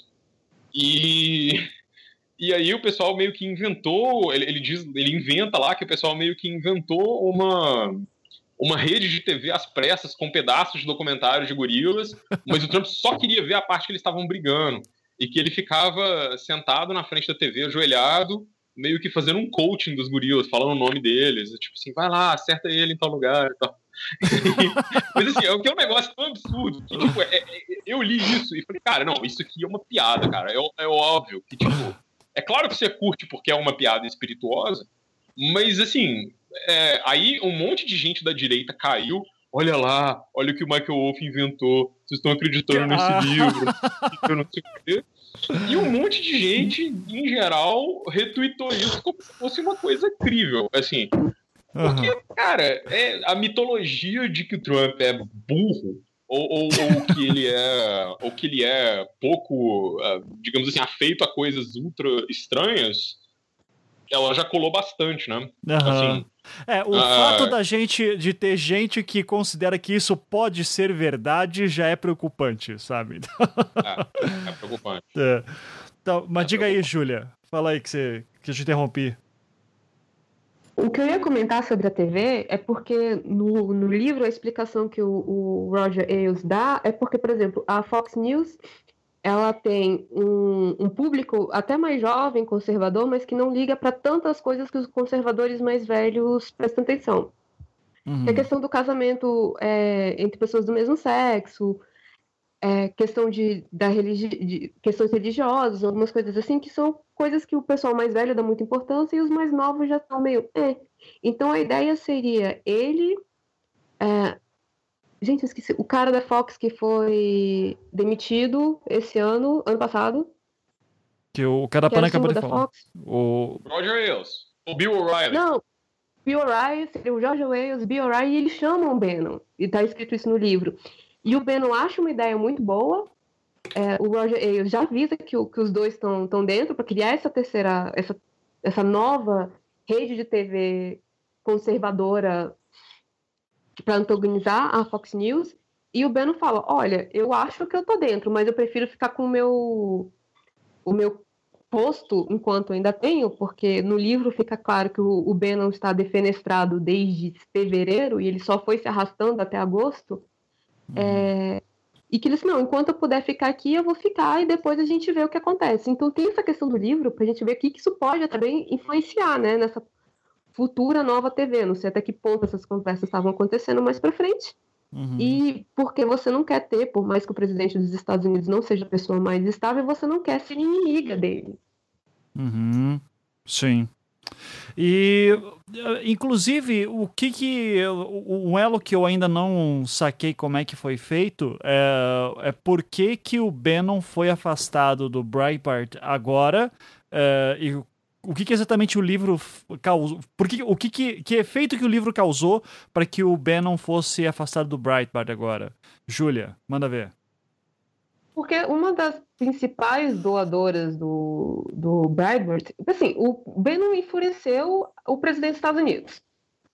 E hum. por mais que tenha muita gente que seja, né, que seja a base do Trump, é muito, é, entende muito a narrativa do Bannon, concorda bastante com ele, é, ele perdeu todo o capital político para a próxima eleição. Ele não vai ter, ele não vai conseguir apoiar ninguém e por mais que você tenha algumas pessoas que até acham a ideia dele boa, ninguém vai chegar de frente e dizer assim, não, olha, eu vou apoiar aqui o Bannon e, e contra o presidente dos Estados Unidos.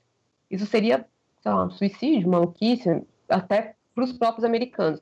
Ele ainda é o presidente, isso ainda tem um fator simbólico muito forte para os norte-americanos, principalmente no Deep, no, no Deep South, que é onde está a grande base do, do Trump. Então, politicamente, ele esse ano ele não vai conseguir eleger ninguém, porque a ideia que ele tinha era de botar é, opositores para todos os republicanos que vão concorrer ao Senado esse ano. Uhum. Então, esse ponto ele já perdeu. E aí você tinha a questão financeira. E, de novo, é o mesmo problema quem é que vai é, apostar numa pessoa que foi cada vez isolado, tanto politicamente, economicamente? É, tem uma foto muito boa do Mitch McConnell rindo, que é assustadora, porque ele tinha um problema muito sério com o Bannon, e o Bannon ainda tinha um pouco de influência. Ele ainda, o, em outubro, é, em outubro mesmo, depois de ele ser demitido em, agosto, em outubro o, o, Donald Trump falou bem dele, que ele era um amigo dele, alguma coisa assim. E é, ele conseguiu colocar a culpa de ter perdido o Senado do, Ala, do Alabama no, no Bannon, mas ele, não foi ele que mandou o Trump apoiar o, o Roy Moore é, ele fez por, né, por acordo do partido dele, mas ele conseguiu um, alguém para botar a culpa. Então, isso foi pesando no Bannon e ninguém vai querer. E agora, porque todo mundo sabe que até 2019 o Trump é presidente. Uhum. Você não vai ter um possível impeachment ou uma possível 25 em ano eleitoral. Isso seria suicídio para o Partido Republicano. Uhum. E, pra, e ele ainda tem controle dos dois. Então você não vai se indispor com o presidente dos Estados Unidos que, por mais que o livro pinte como uma pessoa quase que sem poder, mas se ele bater o, o pé no chão, ele pode complicar a vida dessas pessoas. Uhum. E é bem mais é, crível que ele possa fazer isso só por é, pirraça, que foi o que ele fez com o antigo, o antigo diretor da, do FBI, uhum. o Comey, que ele demitiu simplesmente porque ele quis demitir, por conta das investigações da Rússia. Falaram que não adiantava de nada, que ia continuar, mas ele demitiu porque ele não gostou. Então, eram, e são pessoas, não são empresas que financiavam o Bannon, financi, quem, é, quem financiava eram pessoas físicas. E, de novo, pessoas físicas não vão querer ir se ficar em, no lado, na listinha negra do, do, presidente dos Estados Unidos. Sim, sim. É, inclusive sobre essa demissão do diretor do FBI, o, o livro esclarece uh, esse evento também, Júlia? Sim, o, o, livro fala exatamente isso, que é, ele falou que queria demitir, é, logo, ele até reclama que deveria ter demitido logo no início, ele faz uma reunião com, com, as, é, com Steve Bannon, o, o, o, né, essa cúpula dele, e ele fala que ele quer demitir o diretor. E as pessoas explicam para ele que não adianta, se ele demitir, ele vai apenas mudar literalmente a direção, que a investigação da a investigação da Rússia iria continuar, ia só passar para outra pessoa, e eles falam que não é uma boa ideia você desestabilizar o FBI, porque o FBI sabe as merdas de todo mundo ali, né? Uhum. Então, que há um consenso entre os presidentes de deixar o FBI se autorresolver. O presidente pode demitir o diretor do FBI? Pode. Ele tem essa prerrogativa. Eles fazem isso? Não, a não ser que esteja acontecendo algum tipo de, de escândalo interno que seja necessário. Ou um caso alguma catástrofe de mídia como foi o Ico, ou é, acho que essa foi uma das piores, que foi aquele caso onde você tinha um, um culto desses cultos messiânicos e houve um tiroteio e várias pessoas inocentes morreram. Isso foi em 95, 93. Então, 93 foi uma bomba, eu não sei. Uhum. Depois foi 96. Foi 96? Ah. É, é que então, essa época todo mundo dessa seita estava louco com o fim do milênio e o pessoal estava pegando fogo mesmo. Uhum. É, não, é, não é a primeira dessas que dá problema. Você tem aquela que veio aqui para Guiana também, que foi uma catástrofe. É, mas sim, acontece, esse tipo de catástrofe faz um presidente, do, o diretor do FBI perder o, o, o emprego. Não uhum. por uma demanda do presidente. Então fica bem claro que o motivo dele ter perdido o emprego foi ele começou a investigar a questão da Rússia. E o Trump não gostou da ideia. O, o e, Trump estava tava com aquela mentalidade de empresário do tipo, ah, tem algum uh, tem algum empregado meu, algum funcionário meu me questionando, então eu vou demitir esse cara e passar uma lição. Era é essa? basicamente porque que você tem esse, essa rotatividade tão grande na Casa Branca. É isso. Você tinha que fazer tal coisa, você não está fazendo o que você deveria fazer para mim, por mim. Uhum. Então ele achava, por exemplo, que é o que ele acha do Jeff Sessions, que deve estar para perder o, o, emprego também, que ele acha que ele deveria estar defendendo o Trump.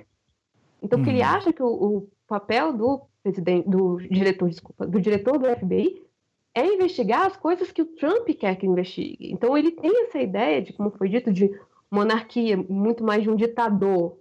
E tem essa mãozinha de acha que todo mundo ali, que todo o o aparelho da, do Estado é para servir a ele. Uhum. Então, os, que ele quer que seja servido. Por isso que ele tem esse problema tão grande com a mídia. Porque ele também quer que a mídia dê carinho, abraço, passe a mãozinha, mostre quanto que ele é bom. E nesse caso ele não tem como controlar a, o que ele chama né, de da mídia corrupta, a grande mídia. E ele tem essa, esse, fica nessa relação de amor e ódio. Ele acha que as pessoas têm que fazer o que ele quer. E quando elas não fazem o que ele quer, ele ele faz o que ele fez no programa dele o tempo inteiro. You're fired. Uhum, sim, sim. Ou, ou, seja, aquela também, uma outra narrativa que estava tendo de que o, o, o, Trump seria um estrategista que está querendo limpar, uh, moralizar a mídia, que ele é um novo cristão. Uh, o, o, o, livro de, quebra tudo isso dizendo, não, ele é um imbecil mesmo e, e, ele vai na onda da galera e se não fizer o que ele está querendo, ele age como uma criança. É, essa, qualquer... Não, ele, ele, exatamente por isso que ele é uma criança, porque uhum. ele é tudo sobre ele.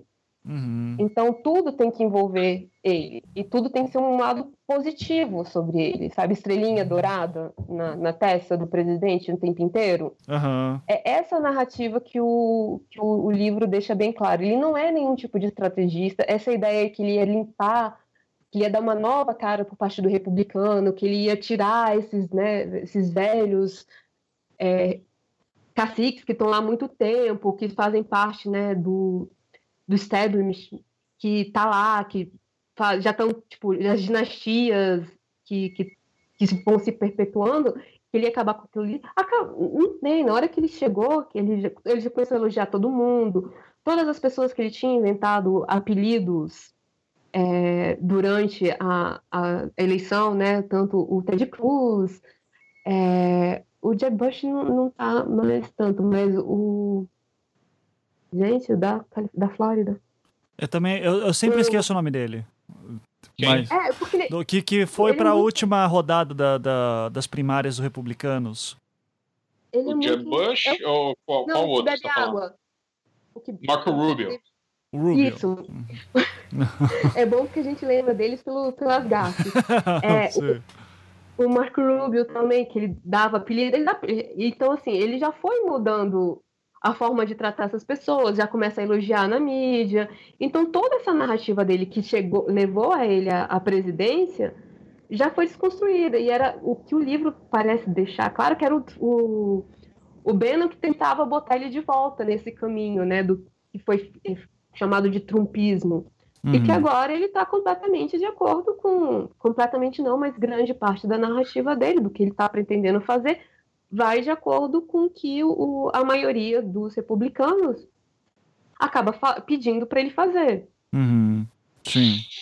É... Quero só, falei, só fazer um, um, um, um, comentáriozinho aí. Uhum. O Bannon é uma figura que nunca foi popular entre os republicanos. E agora é bem popular. Tipo, teve uma pesquisa que saiu hoje, tô com ela aberta aqui, agora, The Morning Consult, que fala que o Bannon tem uma favorabilidade de 19% entre os republicanos. Uhum. E, para você ter noção, o Bob Mueller, que é o, que é o cara que está fazendo a investigação da Rússia, é o, é o procurador lá, sei lá quem, ele tem 21% de favorabilidade dos republicanos.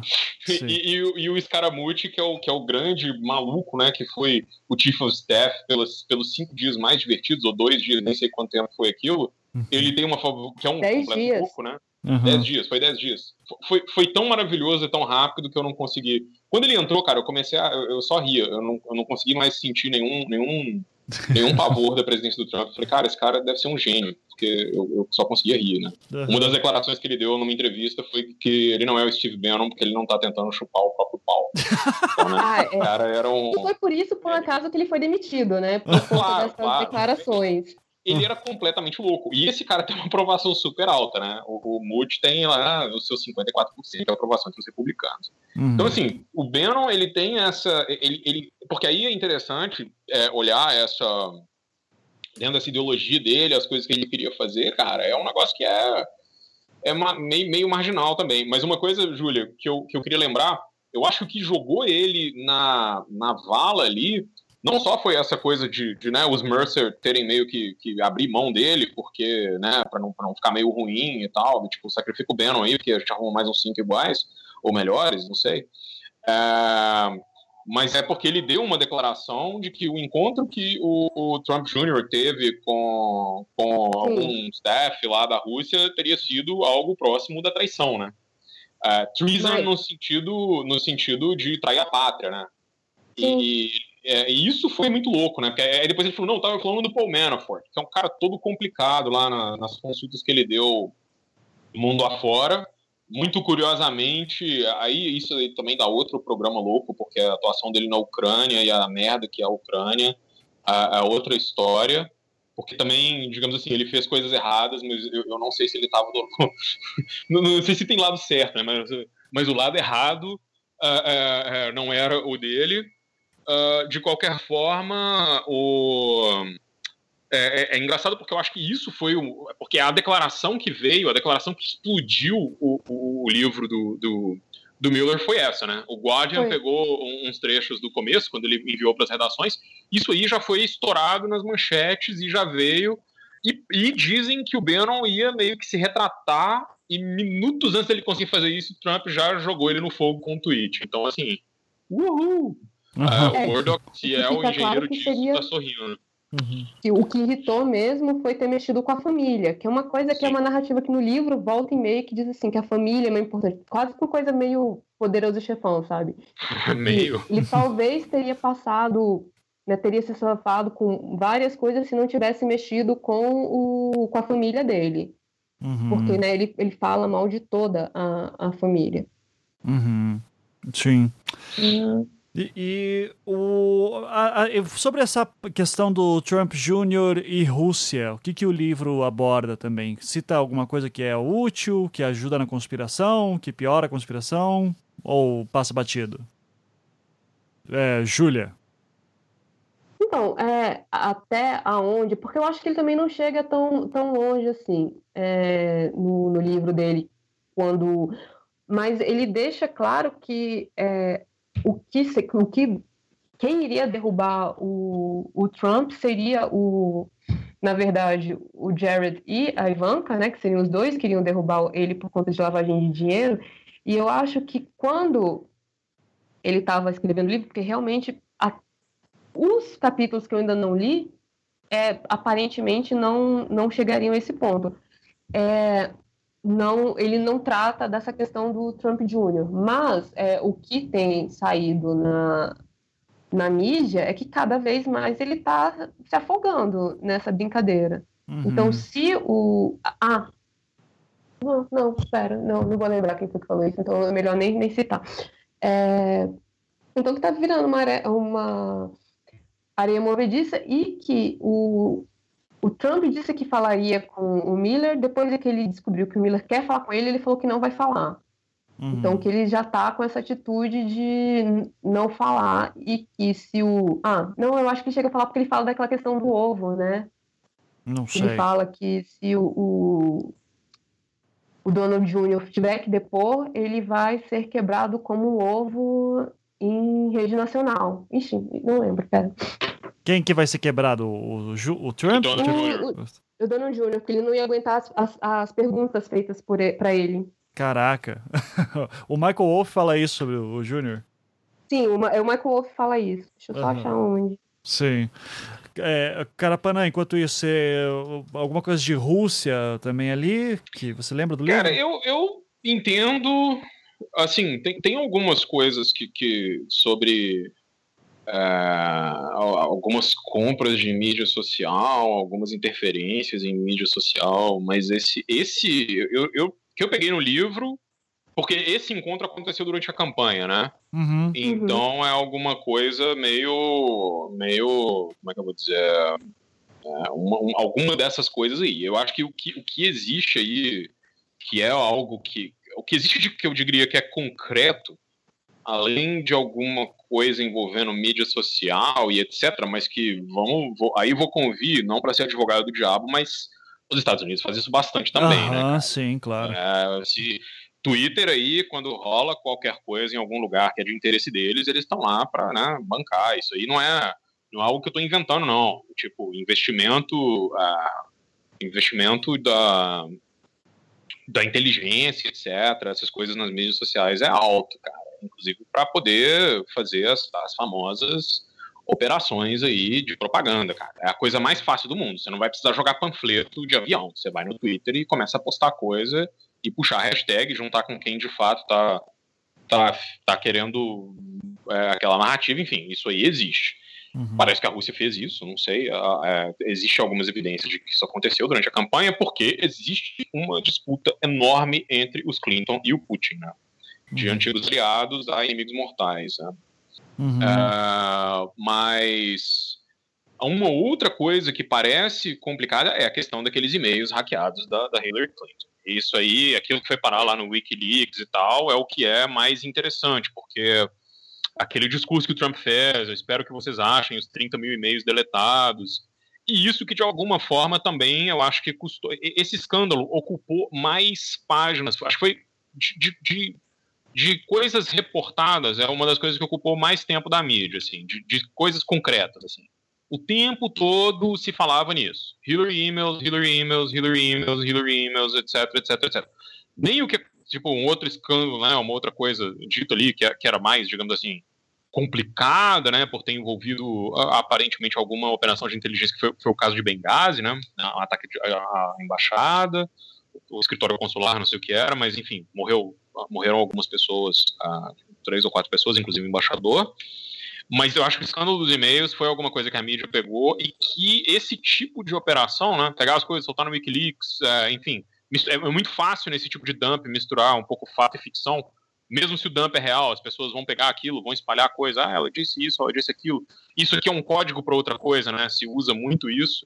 E, e, isso é uma. E ninguém consegue vasculhar os dados todos, porque a maioria dessas coisas são absolutamente frívolas, né? Uhum. São discussões que não tem nada a ver, são questões. Algumas coisas estão ali, são, são de fato algum material que aponta para alguma coisa que ela fez, mas isso é alguma coisa que se, se desenvolver, enfim, a Rússia e tal. Eu acho que se, se fosse apostar em alguma coisa que tem teve um impacto real na campanha e poderia ter algum envolvimento uh, uh, de algum, não, não, eu digo, não sei se de fato do, do, governo russo, mas como eles dizem, de Russian-backed hackers, né, os hackers apoiados pela Rússia, seria isso. Uhum. Que, é, bom, mas aí... é, diga.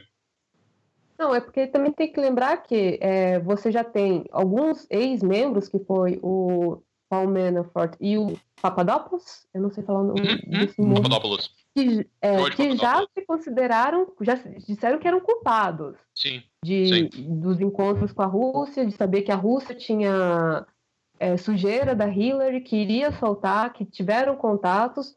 O Jeff Sessions é, não é, se afastou, né, disse que não iria julgar nada em relação à Rússia, exatamente por ter tido contatos com embaixadores russos no, um pouco antes da campanha ou durante a campanha, e aí eu, eu realmente não lembro em que momento tem, mas ele também já tinha avisado que teve, que tinha contatos com, com os russos, então por isso que ele resolveu que não iria participar do, é, dessa investigação. E você tem também é, o Michael Flynn, que, que né, também perdeu o posto dele por conta de envolvimento com a Rússia, de que da ligação que foi rastreada dele pedir para que a Rússia não fizesse, é, não respondesse ao fato do, do Obama ter expulsado uma série de, de diplomatas, espiões russ, é, russos dos Estados Unidos, para que não fizesse nada que o Trump iria reverter.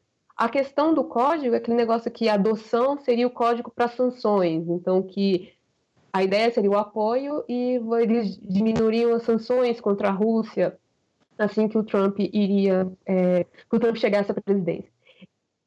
Uhum. As laterais, assim, essas, essas pequenas pessoas, as pessoas já sabem que tem envolvimento, já, já admitiram esse envolvimento. O que eles não conseguem saber é se o Trump era inteligente o suficiente para estar envolvido nisso. Que foi o que você comentou, que achava que, que né, acham que o Trump é idiota o suficiente para terem agido por trás dele sem ele saber. Que é uma narrativa que para ele é muito boa, né? Do tipo, as pessoas estavam fazendo, eu não sabia. Ou que é tinha um presidente do Brasil que falava isso, né? Não sei de nada, não vi nada. Sim, sim. O que rouba o coração das pessoas. Aham, sim, sim. uh, sim, mas e, uh, olha, curiosamente, eu acabei de abrir minha caixa de e-mail aqui para você ver como o universo conspira. É, e e-mail da Companhia das Letras falando que vão lançar o Fogo e Fúria o livro que, a, o livro que abalou o governo Trump já está em pré-venda. Né? Então, já estou fazendo jabá para a Companhia das Letras aqui também. É... e eles... Eu vi isso da cultura. Uhum, Desculpa, eu vi falar. isso da cultura lançando, é, prometendo a pré-venda, mas depois eles tiraram do, do ar isso. Porque houve estavam perguntando como é que eles conseguiram traduzir 380 páginas tão rápido. É, é que assim, tá em pré-venda, então eu imagino que, tipo, devem estar tá pagando algum tradutor para tipo, velho, traduz aqui em uma semana, eu te pago rios de dinheiro para lançar logo é, porque tá no hype, né? Então, mas eu imagino que o livro vai, deve sair daqui a um mês, dois meses, assim, se ele for rápido, eles conseguem. É, ou seja. Se você souber inglês, ele está assim em mídias alternativas. Isso, exato. É, mas aqui alguns tópicos que eles colocam aqui, assim que a gente já bateu mais ou menos, né? Mas que fala aqui, ó. É, o Wolf apresenta com riqueza de detalhes revelações como Trump e seus assessores mais.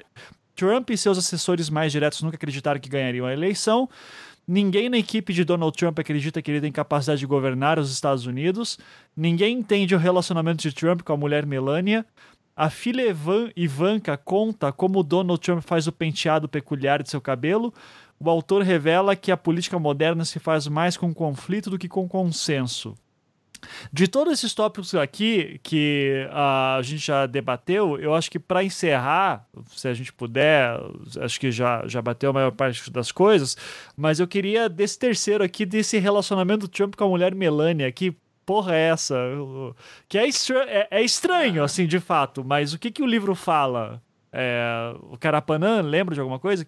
Chegou a ler Cara, essa parte? parte? essa parte é escrota, eu já li, eu já li. Uhum. É, bem, é, é, bem fofoca pai, assim mesmo. A parte que eu achei meio pesada. Uhum. Não, eles dizem que eles, eles têm uma relação bem distante. E uhum. mesmo quando eles estão no Trump Tower, raramente eles, eles se veem, né? Não é uma coisa muito.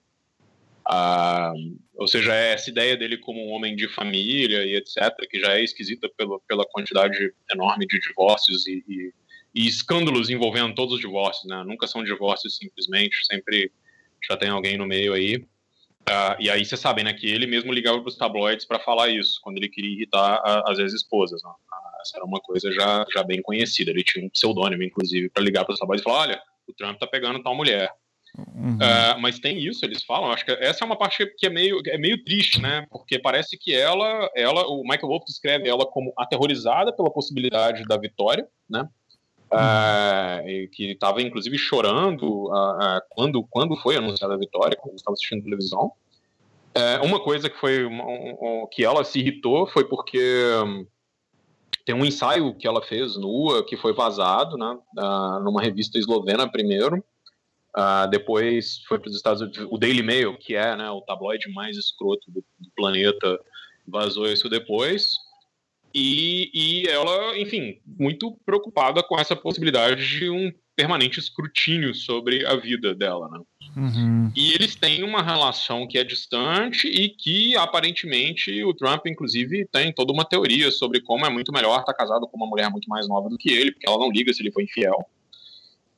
Caralho. E, bom, ah, cara, mas aí, é. o cara do grab by the pussy, né? Do tipo, não tem muito não tem muito, muito papo na língua mesmo, né? E aí tem uma outra coisa que o Wolf descreve, que é talvez uma dessas fofocas que eu acho mais surreais, assim, é que o Trump gostava de pegar mulheres dos amigos e depois convidar os caras, convidar os caras para conversar no gabinete dele, não sei o quê, ligar para essas mulheres, deixar o fone no viva voz e ficar perguntando coisas da vida sexual para os caras enquanto eles estão conversando e fazer as mulheres escutarem e tal. E tipo, que assim, poder pegar é, é elas depois. Isso, é, tem essas coisas, assim, mas, mas é engraçado porque o, o, o, é, isso é clássico do tipo de escândalo que já se colocava para o Trump, né? Uhum. Ah, que já saía nos tabloides de Nova York e tal. Essa, essa, essa ideia dele como um, um pegador e um cara super dos escândalos e etc. E é, é o que sempre foi, mas assim, é, isso tudo, cara, essa aura toda dele, ela é interessante porque o Trump, o Trump no final, ele é, ele é, ele, ele tem essa, essa aura de ser o homem de negócios, ah, o cara que que é, fez um monte de coisas e etc. Mas se você olhar a herança que ele recebeu do, do pai, né? Assim, o, o, que ele recebeu e os negócios que ele fez de, de maior sucesso foram negócios com o governo, né? Eles têm a ver com, com construção de habitações populares em Nova York. Depois ele fez mais dinheiro com comprar prédios em áreas degradadas e fazer reforma e etc. mas você tem uh, os ventures dele que, que, naufragaram horrivelmente. Ou seja, alguém conseguiu perder dinheiro com cassino em Atlantic City, só o Trump, né? é curioso, assim. E eu acho que essa ideia dele, ele conseguiu se reerguer a partir dessa, dessa, dessa aura de celebridade que ele tinha e do que ele fez com o aprendiz, assim. Depois por ser host de, de, um, é, de coisas como o Miss Universo e etc. Mas ele é isso, assim, é um cara que não é um. É, é interessante, né? Eu acho que ele, ele, não, ele não é um, um puta um venture capitalist, ou um cara que teve uma grande coisa e fez muito dinheiro com, com sacadas geniais. O cara fez investimentos que eram muito seguros, alguns deles de, de risco médio. O que ele fez que tinha algum, ele conseguiu afundar coisas que não tinham tanto risco. É, é, eu, eu, eu li um artigo uma vez, muito no começo, quando ele estava nas primárias, em 2015, que era meio que descrevendo como ele faz negócios. Né? Ele faz negócios de uma maneira, hoje em dia, assim, que ele está sempre resguardado. Né? Se a coisa falhar, ele, ele, ele vai ter alguma espécie de salvaguarda. Assim. A outra coisa, e aí é um negócio onde o Wolf ele entra, né? Uma coisa que o Trump sempre faz, todo mundo que esteve perto dele assinar, é o que eles chamam de um non-disclosure agreement, né? Aqueles acordos de, de, de, sigilo, né? Você não vai uh, divulgar o que aconteceu aqui na nossa relação para outras pessoas. Uhum. E o Wolf é, digamos, o primeiro cara a meio que circunverter isso, né? E, e, provavelmente, por isso, eu sempre fico nessa tese do Murdoch, porque tem que ser alguém com costas muito largas por trás, assim. Sim. E não são os democratas, porque o, o, o bom, não que essas coisas sejam tão diferentes, assim, esses caras estão lá pelo poder, mas não é o circuito dele, entendeu? Uhum. E, e, enfim, eu acho, cara, que, que nessa relação dele com a mulher e, e esse tipo de fofoca que tá lá, cara, é Trump clássico, né? Assim, você pegar e ler o que, o que aconteceu, os escândalos da vida, divórcio, como que as coisas todas foram, cara, a maneira como ele se, ele se referia a Ivanka, né? Que era uma coisa que foi muito usada durante a campanha, mas assim, olha como minha filha é muito gostosa. Uhum. Tipo, são umas coisas muito doidas, assim, é, é um lance... O e aí o Wolf joga... bem pesado nisso. Oi? Em relação. É o Trevor Noah que faz o, o Trevor Noah, ah, ah, ah. É, ele pegou bem pesado em relação dele quando ele disse que se não fosse filha dele, ele iria em cima dela. Não, e, que são coisas que são doidas, mas o Wolf eu acho que ele usa isso meio a, quase que a favor do Trump às vezes, porque tem uma, uma parte logo no começo que alguém pergunta pro, pro Trump o que são rednecks, eu acho que é a Melania. E o Trump fala, são pessoas como eu, mas são pobres. Cara. Assim, é em, em relação à Melania, é, só para complementar aqui o cara, não, deixa bem claro assim que eles são extremamente distantes, mas ele fala dela sempre de uma forma respeitosa até, uhum. né? Que uhum. ele, quando, ele não fa, ele não desdá da, da esposa dele. E aí você tem a relação é tão tão distante que o ponto de ela ter demorado para para se mudar para a Casa Branca, porque ela não queria ter que ir, ela não queria esse tipo de, de olhos na vida dela, e os dois são o primeiro casal desde os Kennedys a dormir em quartos separados. Ah. é uma coisa que também que ele colocou no livro, deixou bem claro, assim, que Péssimo legado. De tanto, uhum. você tem, eles não dormem no mesmo quarto. Então você tem essas questões de ser um casamento bastante esquisito, é, mas ele fala sempre dela de uma forma respeitosa. E, e aí dá outro, outra narrativa. Vocês lembram quando ela deu um tapa na mão dele quando chegou na China? Aham, uhum, sim, sim. Então, aí tipo, parece só que ela não tava só. Não era o saco cheio dele. Ela não queria ter que estar fazendo esse papel de primeira dama. Ela queria estar na casa dela, uhum. lá, fazendo o que, que ela faz. Sim. Né? Uhum. Mas ela queria, não queria ter esse trabalho, porque primeira-dama também é um trabalho. Ela pode se envolver, normalmente elas se envolvem com questões humanitárias, elas organizam é, eventos para recolher dinheiro para alguma coisa, para alguma causa, elas abraçam alguma causa, no caso da. Gente, é, vai, Júlia, que não tem memória da esposa do Obama, Michelle, a Michelle. ela é, abraçou a casa da, de comer saudável, você tem a Nancy Reagan, que era que, ajuda, que a causa dela era a questão das drogas também, de né, reabilitar, de evitar que a juventude começasse a usar drogas. Então você tem essa questão da Melania que ela não queria esse trabalho. Então, é, o que torna essa relação ainda mais distante, porque o que o, o Wolf deixa no livro é que, tipo, dentro da Casa Branca, as funções de esposa ficaram para Ivanka. A uhum. Melania não quer esse trabalho e o Trump meio que respeita, ele não força ela a fazer esse trabalho. Uhum. Então você tem uma relação distante, mas respeitosa. Sim. Só mais sim. um detalhe, eu depois eu passo para você onde é que está o a forma que é feito o penteado do Trump, porque eu já reli aqui duas vezes e eu não consigo entender como é que isso é feito. Aí se você conseguir decifrar, porque eu lembro assim, eu entendo as palavras, mas eu não entendo o processo. Eu entendo. Mas eu já ouvi, eu já vi análises que é um comb over, né? Que é aquele negócio de tipo, ele é calvo, só que dele ele deixa crescer dos lados e joga para cima. Que seria uma parada mais ou menos assim. Teorias da conspiração. É mais ou menos isso. Que tanto quando ela consegue a cor, que é laranja, como é que faz o, o, o penteado. Aham, uhum, sim. tá. Mas, mas, deixa, deixa, eu só, deixa eu só colocar uma coisa sobre a Ivan, que é alguma coisa que eles estavam dizendo muito, muito antes do, do, do livro do Wolf chegar à tona.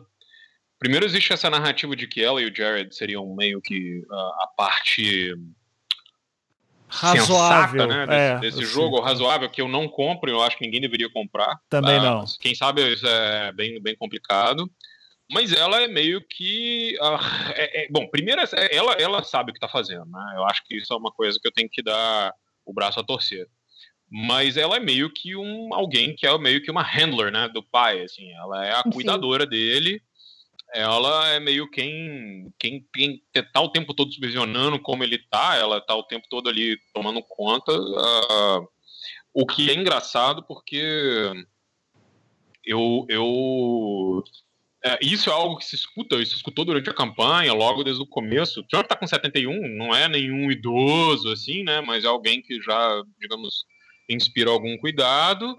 E, e, desculpa, assim, eu, eu, eu, eu acho que é interessante essa outra coisa que, que dizem um, uh, sobre ele, né? Uh, interessante essa, essa, ideia dele como negociador e o, e o que teve uh, no Art of the Deal, né? No, no, no livro lá, no livro.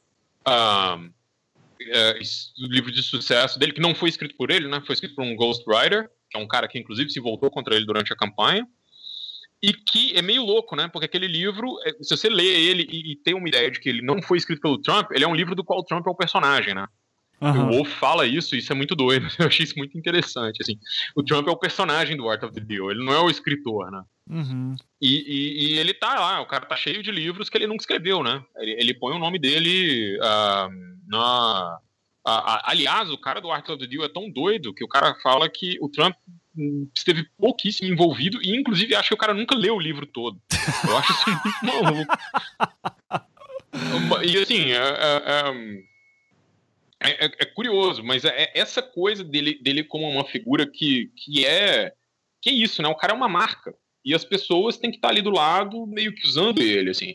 E aí você tinha falado, Ivan, sobre o, sobre o Bush e essa, e essa ideia dele mesmo como um cara que, né, alguém fraco, a presidência dele foi a presidência de Dick Cheney, né? Ele não mandava nada e e aí é interessante porque o, o Trump é isso, mas on steroids, né? É uma coisa tipo é muito mais, é, ele é muito mais vazio nesse ponto, mas curiosamente com uma personalidade muito mais forte. Sim. Uh, mas é isso, o cara é os tweets, o cara é, é, é essa figura midiática, esse cara que conseguiu se inventar, eu acho isso fantástico. Ele conseguiu ter se inventado como um conservador. O cara nunca foi um conservador. Uhum. O Trump nunca foi nada parecido com isso. Assim. Como conseguiram ele se inventar isso inventaram isso para ele? Mas é, uhum. é, simplesmente nessa, nessa, nessa coisa dele contra o Obama ou nesse papo dele, não sei o que, do establishment. Ah, eu dou dinheiro para os políticos, por isso eu sei que eles são corruptos. Ah, ah, ah olha que legal, mas, mas é, é, interessante esse, esse tipo de, de, de coisa da, da, figura dele, assim. E isso eu acho que é louco porque o Wolf, ele, ele... Ah, cara, o cara é de Nova York, o cara é desse circuito da fofoca de lá. Com certeza, com certeza ali naquelas narrativas, ele tá condensando essa, essa inteira. Eu acho que eu, eu, sinto isso bem, assim. Eu não sei se a Júlia a Júlia sente isso, assim, mas que é, ele vai mais além, né? Do tipo, não só o que ele, o que ele diz ter ouvido ou escutado, mas essa coisa do que são as famas do cara. Uhum. Não, é, ele faz uma análise assim em relação a essa persona Trump que ele né, é 20, se perdeu dentro dela, né? Ele é 24 horas essa persona. Mas é, para mim, o que a falou é exatamente isso em relação a a marca Trump, o, o midiático e o quanto que ele, a importância dele como pessoa, da marca Trump. Uhum. Sim. Bom, gente, eu acho que falamos bastante então sobre o livro e fofoquinhas do Trump. Então, não sei se tem mais alguma coisa, mas sempre bom reforçar que isso aqui é, obviamente, como a gente falou logo no início, muita coisa que é difícil de verificar, que o, Michael Wolff, o autor, fica se esquivando às vezes de comprovar. É, então fica aí mais um ingrediente para essa novela chamada Donald Trump, presidente dos Estados Unidos, e vamos torcer para que ele não aperte o botão maior, né? Que, que é dele. É, uh. segundo ele, né? Ah, é, mas enfim, é, o livro deve sair em breve no Brasil, sei lá quando. O Companheiro das Letras eu vou mandar para vocês o boleto depois. É, mas vamos ver o que Manda vai acontecer. para mim em português, versão física, Companhia Isso. das Letras. Ok, vou, se alguém estiver ouvindo a Companhia das Letras, por favor, uh, entre em contato comigo que eu passo para a Júlia e daí a gente faz um esquema. É, e é isso, gente. Eu queria agradecer, Júlia e Carapanã. Posso deixar uma recomendação? Mas claro, por favor, manda ver aí. Não, é, é, é bem rapidinho. Para quem quiser entender a questão de, da, do quão forte foi o, o Obama depois do Seth Meyers rindo do, do Trump em 2011, tá no YouTube, é só procurar né, o, é, o jantar de correspondentes da Casa Branca 2011, é só colocar o discurso do Obama em 2011, que também já aparece rapidinho, e parece fazer sentido essa ideia dele de correr de ter uhum. tentado a presidência de novo só para se é, tentar destruir o legado do Obama.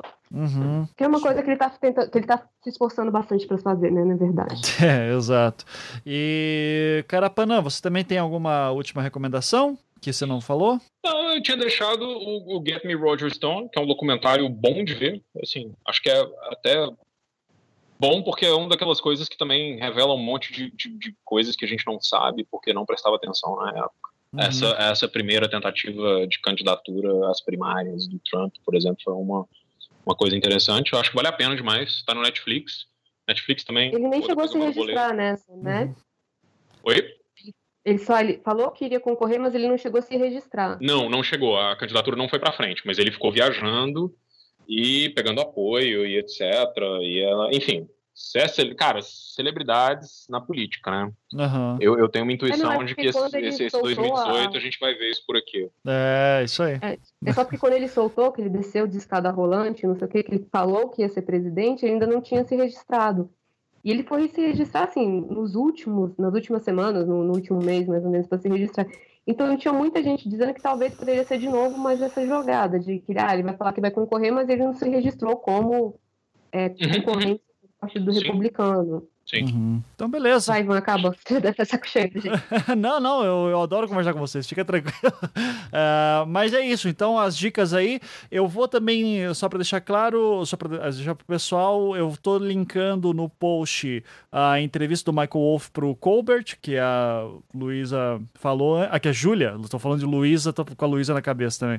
Uh, mas que a Júlia citou. Se eu encontrar, eu boto aí no, no, link, mas com certeza que eu encontro fácil é a thread que o Carapanã fez sobre o livro uh, do Michael Wolff e toda essa treta do Bannon, uh, que também é muito elucida elucidativa.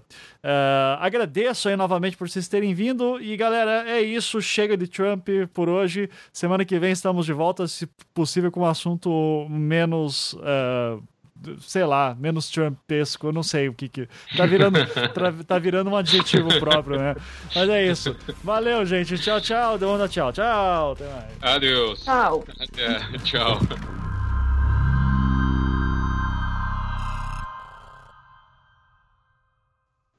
Não, vamos por parte. Semana passada ele tinha anunciado que na essa segunda, né? Ele ia dar um prêmio para as mídias mais falsas, né, para quem faz mais fake news. Uhum. E aí começou que o Stephen Colbert, a Samantha Bee e o Trevor Noah começaram a, a, a tipo a concorrer sério. O, o Colbert colocou um, um outdoor gigantesco na, na, eu não lembro onde, mas em Nova York, assim, para pedindo para concorrer. O Trevor Noah colocou em anúncio de jornal também, depois eu passo os links. Uhum. E por conta disso, porque eu acho que ele falou em, em tinha esquecido, ele prometeu que seria na semana que vem, que ele iria, iria premiar, não sei como, mas ele iria dar uma lista de, da mídia mais corrupta, que mais fala mal dele. E e aí a gente, agora eu tô esperando, porque segunda-feira eu quero saber para que o, New York Times provavelmente já ganhou um, um, prêmio, né, de alguma coisa, já botou lá porque ele ama o New York Times, uhum. mas eu quero saber como é que ele faz isso. É mais uma dessas coisas que o Trump fala e aí e geram um buzz, né? Tipo as pessoas querem saber, peraí, como é que ele vai fazer isso? E agora ele vai ter que realmente fazer, né? Porque é, o tá gigantesco. Depois eu mando o link. Eu acho que eu, botei, eu até botei no Twitter o link desses, desses três, tanto do do Colbert, quanto da Samantha Bee, quanto do Trevor Noah, pedindo para ganhar o troféu de mídia mais corrupta do Trump, porque se o Trump te considera corrupto, é porque você está fazendo um bom trabalho. Nossa! Me manda assim, vou, vou, vou, deixar vou, vou deixar linkado aí também no, no post, que parece boa essa. Ah, Não, é, é, é excelente. Oh, muito bom.